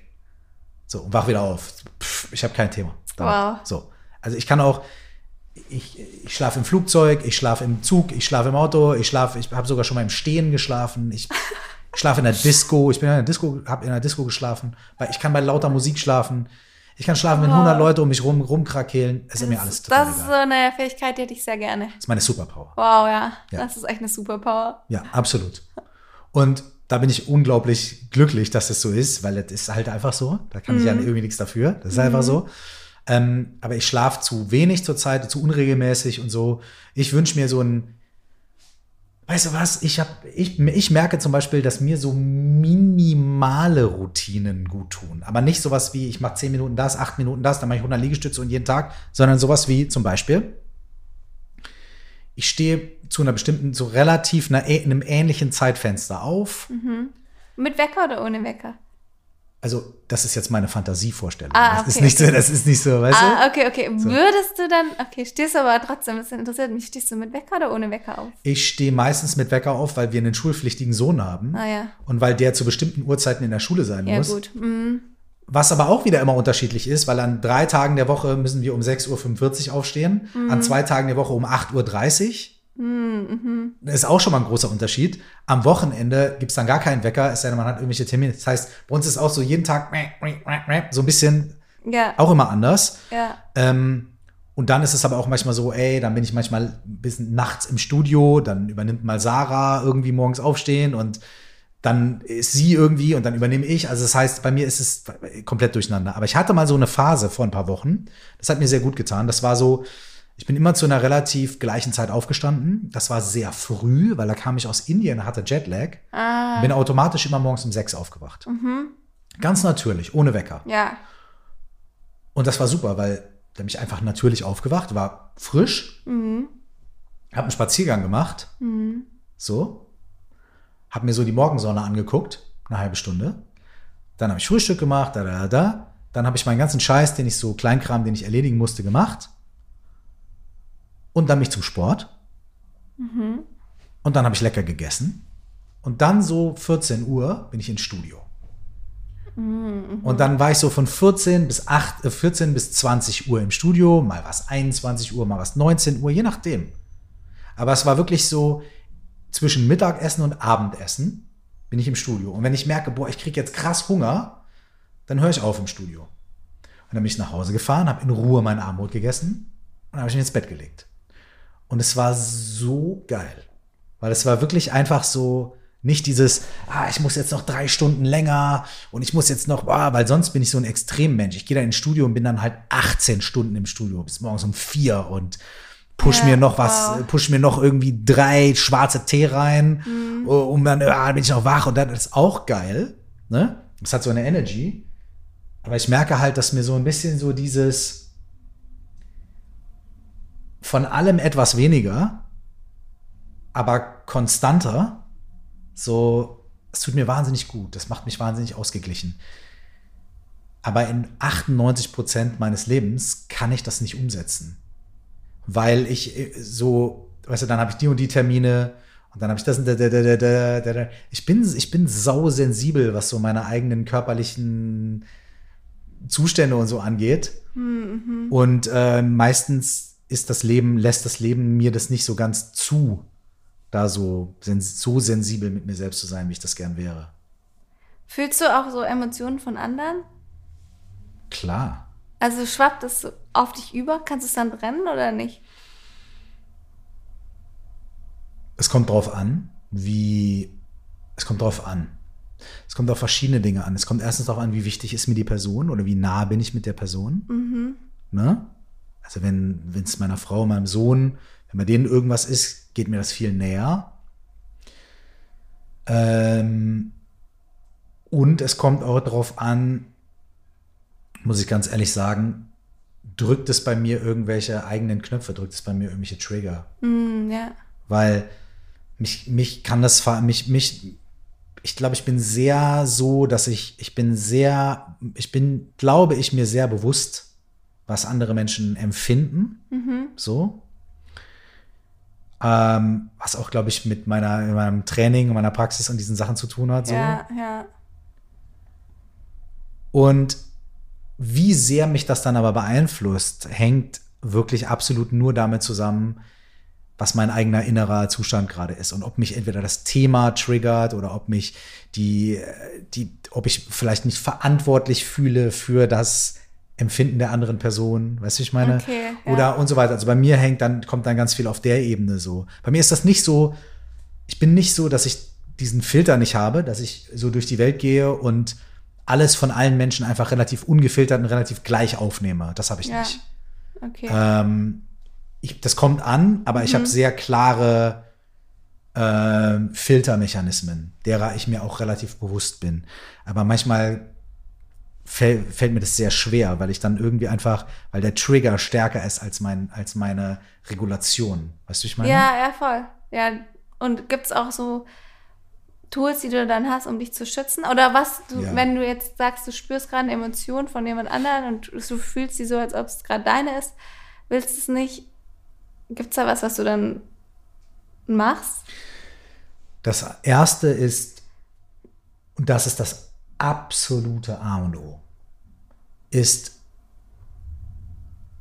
ein Bewusstsein darüber, dass es so ist. Mhm. So. Und das ist leicht gesagt, weil ein Bewusstsein darüber heißt nicht ein intellektuelles Verstehen. Ja. Weil intellektuell verstehen, ah ja, die Person hat das, deswegen ist jetzt das, ah, ich bin getriggert, bla bla. Das ist eine, das ist nur eine Ebene. Und dann muss das aber absinken in mein Gewahrsein, in mein, in mein geistiges, aber auch körperliches Gewahrsein. Es muss dann nicht nur, ich muss das nicht nur im Kopf checken, was da gerade passiert, mhm. sondern ich muss das, das muss einsickern. Und dann kann ich das irgendwie halten. Ja. Weil dann weiß ich sowohl auf der kognitiven Ebene als auch auf der Gefühlsebene, dass das gerade was ist, was irgendwie was zu mir gehört, weil ich gerade irgendwie reagiere, weil ich ein Muster habe, was getriggert wird, weil ich Erinnerungen habe, die damit zusammenspielen, weil ich und so weiter und so fort, dann weiß ich das, aber dann und dann fühle ich das auch und dann kann ich das ownen mhm. und weiß dann aber auch und fühle aber auch, dass das nur ein Teil ist meiner Erfahrung in diesem Moment. So, ey, dass ich da, dass, dass diese, dass zum Beispiel eine Person sich irgendwie verhalten hat oder was gesagt hat und so weiter, was bei mir was auslöst, was bei mir eine Scham auslöst, ein Schuldgefühl auslöst, eine Angst auslöst, was auch immer. Dann weiß ich, okay, das hat nur so einem ganz kleinen Teil mit der aktuellen Situation zu tun. So. Die aktuelle Situation, wenn es nur um die geht, die können wir irgendwie lösen. Ein Großteil davon ist meine Historie mit dieser Art von Gefühl, meine Historie mit dieser Art von Verhalten, mhm. die wiederum dazu führt, dass ich Ängste oder Sachen in die Zukunft projiziere, was passieren könnte, weil und so weiter und so fort. Okay, und der Teil, der gehört mir, den own ich. Und das heißt nicht, dass der dann vorbeigeht, aber das heißt, dass ich, wenn ich den fühle, ich weiß, was ich da fühle. Ich weiß, ich fühle meine Vergangenheit. Ich fühle meine Prägung. Ich fühle meine Furcht. Ich fühle und so weiter. Und die hat aber mit der akuten Situation nur ganz bedingt was zu tun. Und das hilft mir dabei, das voneinander zu separieren. Und dann kann ich damit besser umgehen und dann merke ich auch, ey, die Person ist nicht so wichtig das, was sie gesagt oder gemacht hat, ist nicht so wichtig. Es geht vorbei. Und bei mir, das, was in mir ist, ist auch nicht so wichtig, weil es geht auch vorbei. Mhm. Und es ist jetzt da und ich kann es jetzt nicht wegmachen. Also ich finde es sehr gefährlich, vielleicht auch dann ein Tool zu nutzen, um das wegzumachen. Mhm. Ich finde es viel nachhaltiger zu lernen, damit zu sein, damit zu sitzen und dass es dann da ist und dann Tools zu nutzen, nicht um es wegzumachen, sondern Tools zu nutzen, die mich stärken, um besser damit zu sein. Hm, ja, das ja. ist ein Riesenunterschied. Ja. Und für mich ist dann zum Beispiel bei manchen Sachen, so blöd wie es klingt, Sport machen.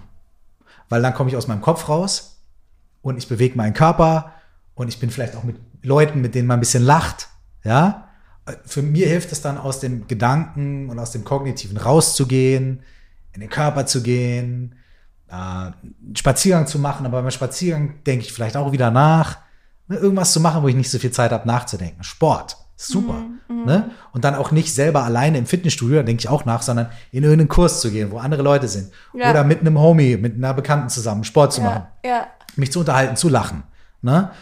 das hilft mir dabei. Und was mir halt auch hilft, ist tatsächlich meine Meditationspraxis, hilft mir un ungemein. Oh ja, das glaube ich. Ähm, ja, ja. Weil meine Meditationspraxis mittlerweile hauptsächlich daraus besteht, in diesen übergeordneten Raum zu gehen, mhm. der, in dem alles existiert und alles stattfindet, wo auch Trauer und Wut in diesem Raum stattfindet. Aber dieser Raum, dieser innere Raum ist so, also der ist unendlich groß. Mhm, ja, äh. Und wenn etwas unendlich groß ist, dann kann die Wut oder die Angst noch so groß sein. Die ist nie unendlich. Denn die hat irgendwo angefangen und die geht irgendwo vorbei. Mm, ja, das ist eine sehr schönes Metapher. Und die, das ist für mich aber das Geile ist, es ist mittlerweile keine Metapher mehr, es ist meine Erfahrung. Ah, aha. Ich, ja. ich erfahre das. Mhm. Ich, ich, ich, es ist nicht nur kognitiv. Ja, ja. It's my reality. Ja. Nicht immer, sondern wenn ich mir das gewahr mache, dann kann ich das erfahren, dass meine Angst, meine Wut, mein Zorn, meine Enttäuschung, äh, meine Traurigkeit in, in, in diesem, man kann nichts anderes sagen als unendlichen, in dieser unendlichen Weite dass die da drin ist. Mhm. Und diese unendliche Weite ähm, ist, es ist wie, wie es ist, man, man, äh, äh, es ist wie der, es ist unglaublich mitfühlend. Das heißt, da ist unendlich viel Mitgefühl drin für alles, was in mir passiert. Das ist wie, in, man legt es wie in so eine Wiege aus Mitgefühl. Mhm. So, das, das, das Baby legt man in diese Wiege aus Mitgefühl und es schreit und es hat Bauchschmerzen und es liegt in dieser Wiege von unendlichem Mitgefühl. Und gleichzeitig ist in dieser unendlichen Weite auch unendliches Potenzial für alles. Das heißt, ich weiß dann auch immer, egal wie krass es gerade ist, alles andere ist auch möglich. Nicht nur, dass es mir wieder besser geht oder so, sondern alles. Ja, ja. So.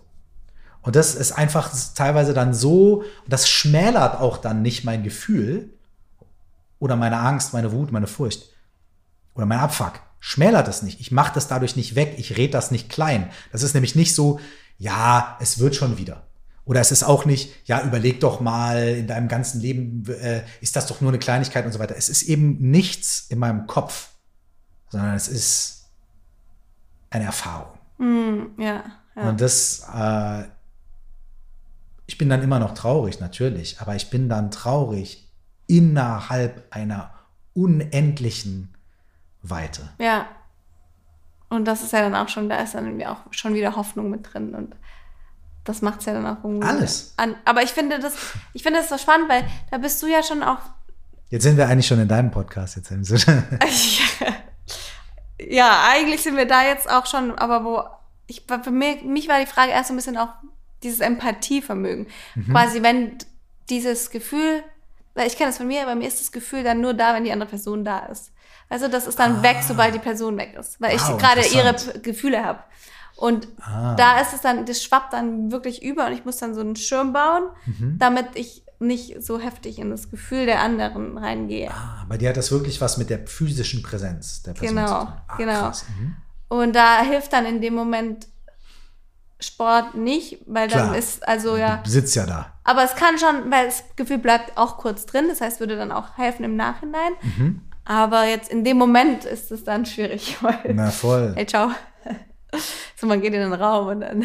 Nimmst du dich dann aber raus? Also sagst du dann, ey, ich brauche, ich muss mal frische Luft, ich muss gehen, ich muss, muss das Gespräch beenden oder, oder wie machst du das dann? Mm, das ist für mich ganz unterschiedlich und teilweise weiß ich es auch nicht so genau, wie ich es dann machen soll. Teilweise, es kommt darauf an, auch es ist nicht so bei allen, dass ich das fühle und hauptsächlich auch nur bei Frauen und mehr bei Frauen als bei Männern. Interessant. Und ich weiß auch nicht, woran es liegt, dass ich bei manchen Frauen oder dann oft auch Freundinnen genau jetzt weiß, was sie gerade fühlen. Dann möchte ich ihnen aber dadurch, dass es oft Freundinnen sind, helfen in dem Moment. Und da muss ich halt dann schauen, manchmal so kann ich jetzt, da, dass ich nicht zu kurz komme. Hm. Dass ich nicht nur dann in dem Hel Helfmodus drin bin, weil manchmal ist da die Kapazität auch nicht, nicht stark genug. Und ja, aber das, das weiß ich manchmal auch nicht so genau, wie ich damit umgehen soll. Deswegen finde ich das klar. Aber alle Tipps, die du jetzt genannt hast, würden dem ja auch helfen, hm. in dem Moment, also mir in dem Moment dann stärker zu sein und immer zu wissen, so, okay, Hauptsache nicht in das Mitleiden, sondern nur in dieses Mitfühlen reinzugehen und es voneinander zu trennen. Und oft schaffe ich das auch, aber manchmal komme ich dann eben in dieses Leiden der anderen Person mit rein. Und ja. das möchte ich halt nicht. Ja.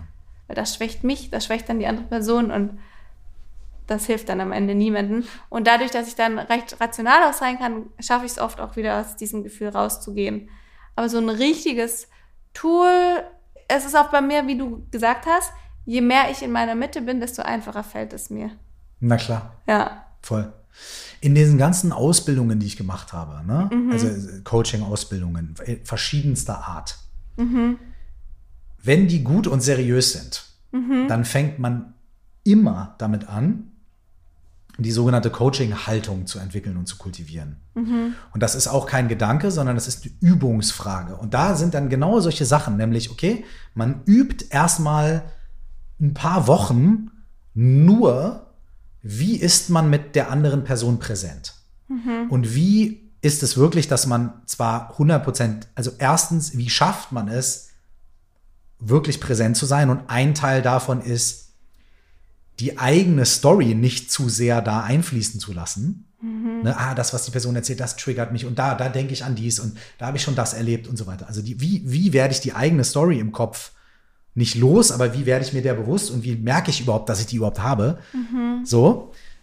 Und das zweite ist aber auch, wie gelingt es mir, eben präsent zu sein mit der anderen Person, aber nicht komplett reingezogen zu werden von dem, was die andere Person erzählt. Also wie habe ich Präsenz, also man nennt es noch nicht mal da Mitgefühl oder sowas, sondern es ist einfach wahrhaftige Präsenz mit der Person. Das heißt, ich bin wirklich da. Und meine eigene Story, die ist vielleicht, die kommt vielleicht, aber ich weiß, wie ich die managen kann. Und dass du mich in deine Story reinziehst, passiert vielleicht auch, aber ich weiß, wie ich das managen kann. Mhm. So dass ich in der Mitte sitzen kann und wirklich da sein kann.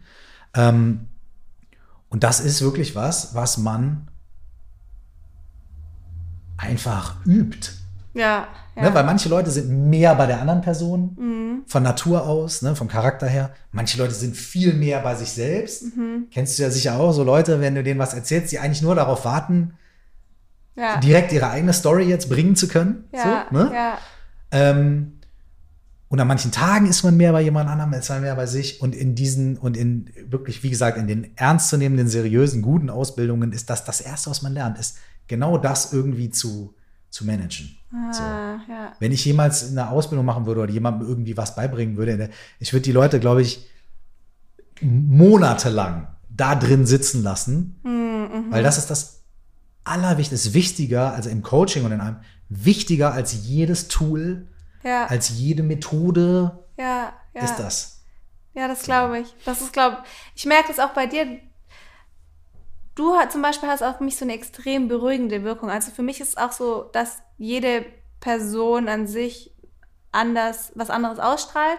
Und aber auch dadurch, dass ich sehr sensibel bin in Emotionen und Energien, manche Personen einfach, die müssen nur im Raum sein und die beruhigen mich. Andere Personen sind im Raum und es stresst mich. Und auch bei Kindern würde ich mal sagen, prinzipiell, Kinder beruhigen mich. Mhm. Also mhm. die können irgendwo sein, ich bin komplett entspannt in dem Moment. Also wenn die jetzt nur rumschreien, ist es was anderes. Aber allein äh, an sich die Präsenz von Kindern, bei allen Kindern, beruhigt mich. Und bei Menschen ist es eben sehr unterschiedlich. Und bei dir finde ich das, du hast eben auch für mich diese ganz beruhigende Energie und Ausstrahlung und so, das ist so, so alles fällt ab in dem Moment.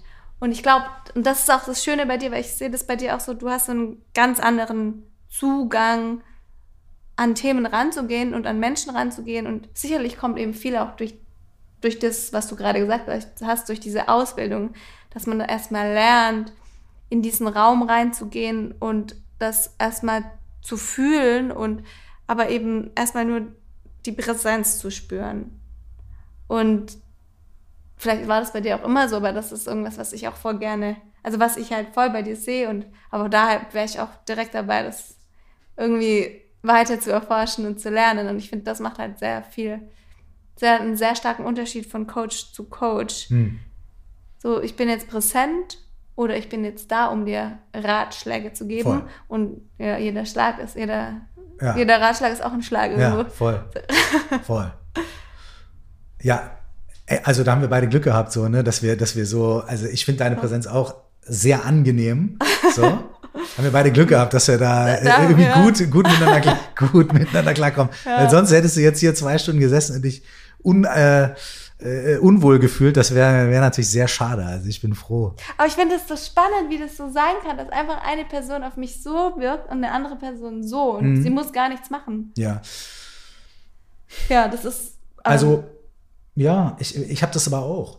Ich habe das, ja. ganz, hab das ganz krass mit Menschen. Mhm. Es gibt manche Menschen, wenn ich. Und das spielt dann auch keine Rolle, wie lange ich die Person kenne oder wie gut ich die Person kenne. Und das ist verrückt. Mhm. Ich habe manche Menschen, wenn ich mit denen zusammen bin, bin ich instantly relaxed ja. oder, oder, oder natürlich ja. und, und ne, so. Ja. Und bei anderen Menschen ist es ganz komisch. Da, da, da, da, da ist es irgendwie, als ob zwei Puzzlestücke nicht so richtig ineinander passen. So. Mhm. Weißt du, so ganz komisch so. Und je je mehr, also ja, je älter ich werde, je älter ich werde, desto mehr ist mir das scheißegal. Ja, weißt du? ja. Also es kommt auch noch mal, es ist nicht nur das ganze Meditieren und der ganze Scheiß, sondern es ist auch ein bisschen so, ich werde einfach älter und es ist einfach auch so, ja, manche Sachen sind mir halt nicht mehr so wichtig. Mhm. Und so ist das jetzt manchmal bei Menschen, da ist mir das dann auch nicht mehr so wichtig, ob das jetzt so sofort klickt oder nicht. Und dann wird es meistens auch entspannter oder, oder zumindest ich mhm, mache ja. mich dann maximal locker. Und wenn es dann halt nicht klickt und so, dann packe ich das eher auch in diesen großen Raum, weißt du? Mhm. Und dann ist das, dann klickt es halt nicht, aber es ist, es macht überhaupt keinen Unterschied für ja, mich. Ja. So. Ja. Es klappt aber natürlich auch nicht immer. Manchmal regen mich auch Leute auf oder manchmal fühle ich mich auch unwohl oder so. Ne? Ähm, ja, aber ich habe das auch bei manchen Menschen. Also Ja, von der, ja. ich sag mal so, ich glaube, wir alle haben das bei manchen Menschen mehr oder weniger von Natur aus. ja. Und dann ist so ein bisschen, glaube ich, was man dann, glaube ich, wo man ein bisschen die Schraube drehen kann, ist halt wieder auch bei sich selbst. Wie sehr beeinflusst mich das, Genau. dass es vielleicht hakt? ja. So, Und was mache ich daraus und wie ich gehe gehe ich damit um? ja. Also, so weil ich, ich kenne das, dass es mich dann stresst und dieser Stress überschwappt. Und wenn ich jetzt das weiß, dass das so die Tendenz ist bei manchen Menschen, dann habe ich nichts mehr mit denen zu tun. Aber in der Regel weiß ich auch, so ist, wie du halt gesagt hast, je älter ich werde, desto gelassener werde ich. Sage ich auch so mit 30, würde ich auch sagen, dass die, die größte Veränderung war Gelassenheit. Und Es wird noch besser. das glaube ich. Ich bin gespannt. Ich freue mich auf alles, was kommt. Und da glaube ich auch, genau, dass das dann auch so, ein, so eine logische Schlussfolgerung ist.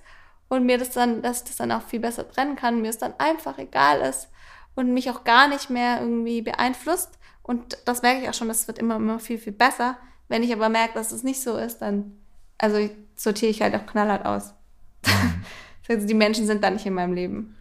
Ich finde es auch in Ordnung. Ja, Also ich finde es nicht in Ordnung, oder was heißt, was heißt nicht in Ordnung, ist auch, man kann, es gibt auch, auch da wieder der mittlere Weg, ne, weil es gibt Menschen, die lassen sich, lassen sich komplett äh, über sich drüber bügeln. ja, Es gibt auch durchaus Situationen in meinem Leben, in denen ich auch ganz lange Zeit so war. Also ich war auch in nicht romantischen Beziehungen, aber durchaus engen Beziehungen zu Menschen, die, die echt, wo es echt ungut war. Und ich habe aus so einer inneren, weiß ich nicht, Schuldgefühl heraus oder bla bla bla, habe ich halt auch jahrelang irgendwie mitgespielt. So, ne? Ähm, das ist das eine Extrem, ne? So, war immer irgendwie alles mit sich machen lassen. Das andere Extrem ist halt so, ja, jeder Mensch, der mir nicht in Kram passt, wird abserviert. Das ist auch ein Extrem. Ja. Aber der gesunde Umgang, und so scheint es mir bei dir, ist, dass man einfach irgendwie nach einer Zeit feststellt, es gibt einfach Menschen, die möchten mir vielleicht auch nichts Gutes oder das, was die mir Gutes wollen, ist überhaupt nicht kongruent mit dem, was ich eigentlich brauche. ja. Und die sorgen jedes Mal für Probleme und für Unruhe und für Unwohlsein. Ja, okay, klar. Warum? Also warum soll ich dann meine Zeit investieren und mein, meine, meine Aufmerksamkeit investieren? Weil ich könnte das ja auch bei anderen Menschen machen, die mir viel besser tun, die, die, wo es viel schöner ist, wo es viel fruchtbarer ist füreinander. So. Und die Zeit, die ich verbringe, die Zeit und die Energie, die ich verbringe in negativen Konstellationen, ähm, das ist ja auch unfair den anderen Leuten gegenüber, Ja, das stimmt. den, ja. den, den schönen Menschen. ja, so. das stimmt. Das ist Da fehlt mir auf einmal die Kapazität. Ja, voll, Ist ja. eigentlich auch egoistisch, Ja, stimmt. mich so sehr zu suhlen in schlechten Beziehungen, oder? Ja, so eine sehr schöne Ansicht, ja.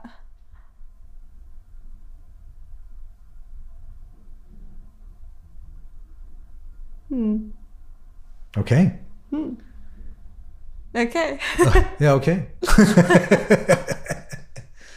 hey, Annalena, vielen Dank für deine, deine Zeit und vielen Dank für alles, was du geteilt hast und auch vielen Dank für deine Fragen. Ich glaube, so im letzten Drittel des Gesprächs hatte ich dann mehr Redezeit als du. Ich hoffe, das ist A, für dich irgendwie nicht so schlimm Nein, das wollte ich alles wissen. Das hat mich sehr interessiert.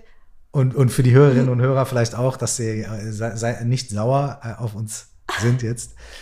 Ey, ganz, ganz, ganz, ganz vielen lieben Dank. Ähm, deine drei Bücher sind überall erhältlich, ja? Mhm, ja. ja. Ähm, man findet dich bei Instagram, bei YouTube. Bist du bei TikTok auch? Ein bisschen, aber Bisschen nicht so der Fokus. Podcast noch.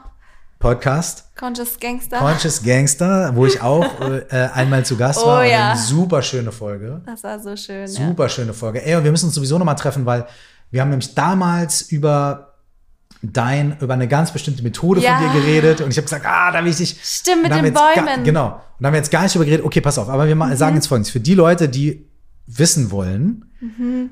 was diese überkrasse Methode von Annalena ist, die ich so hart abgefeiert habe.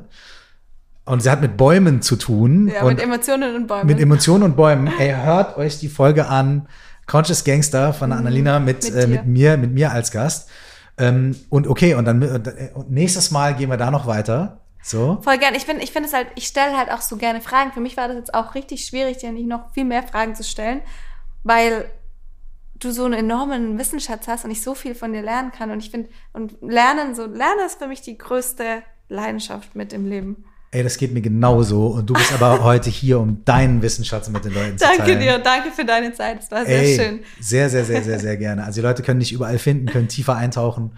Und äh, wir verlinken natürlich auch alles in den Show Notes, sehr klar. Ja, ja. Und, ey, Dankeschön. Dankeschön. Bis bald. Bis bald. Habt euch alle lieb. Yes.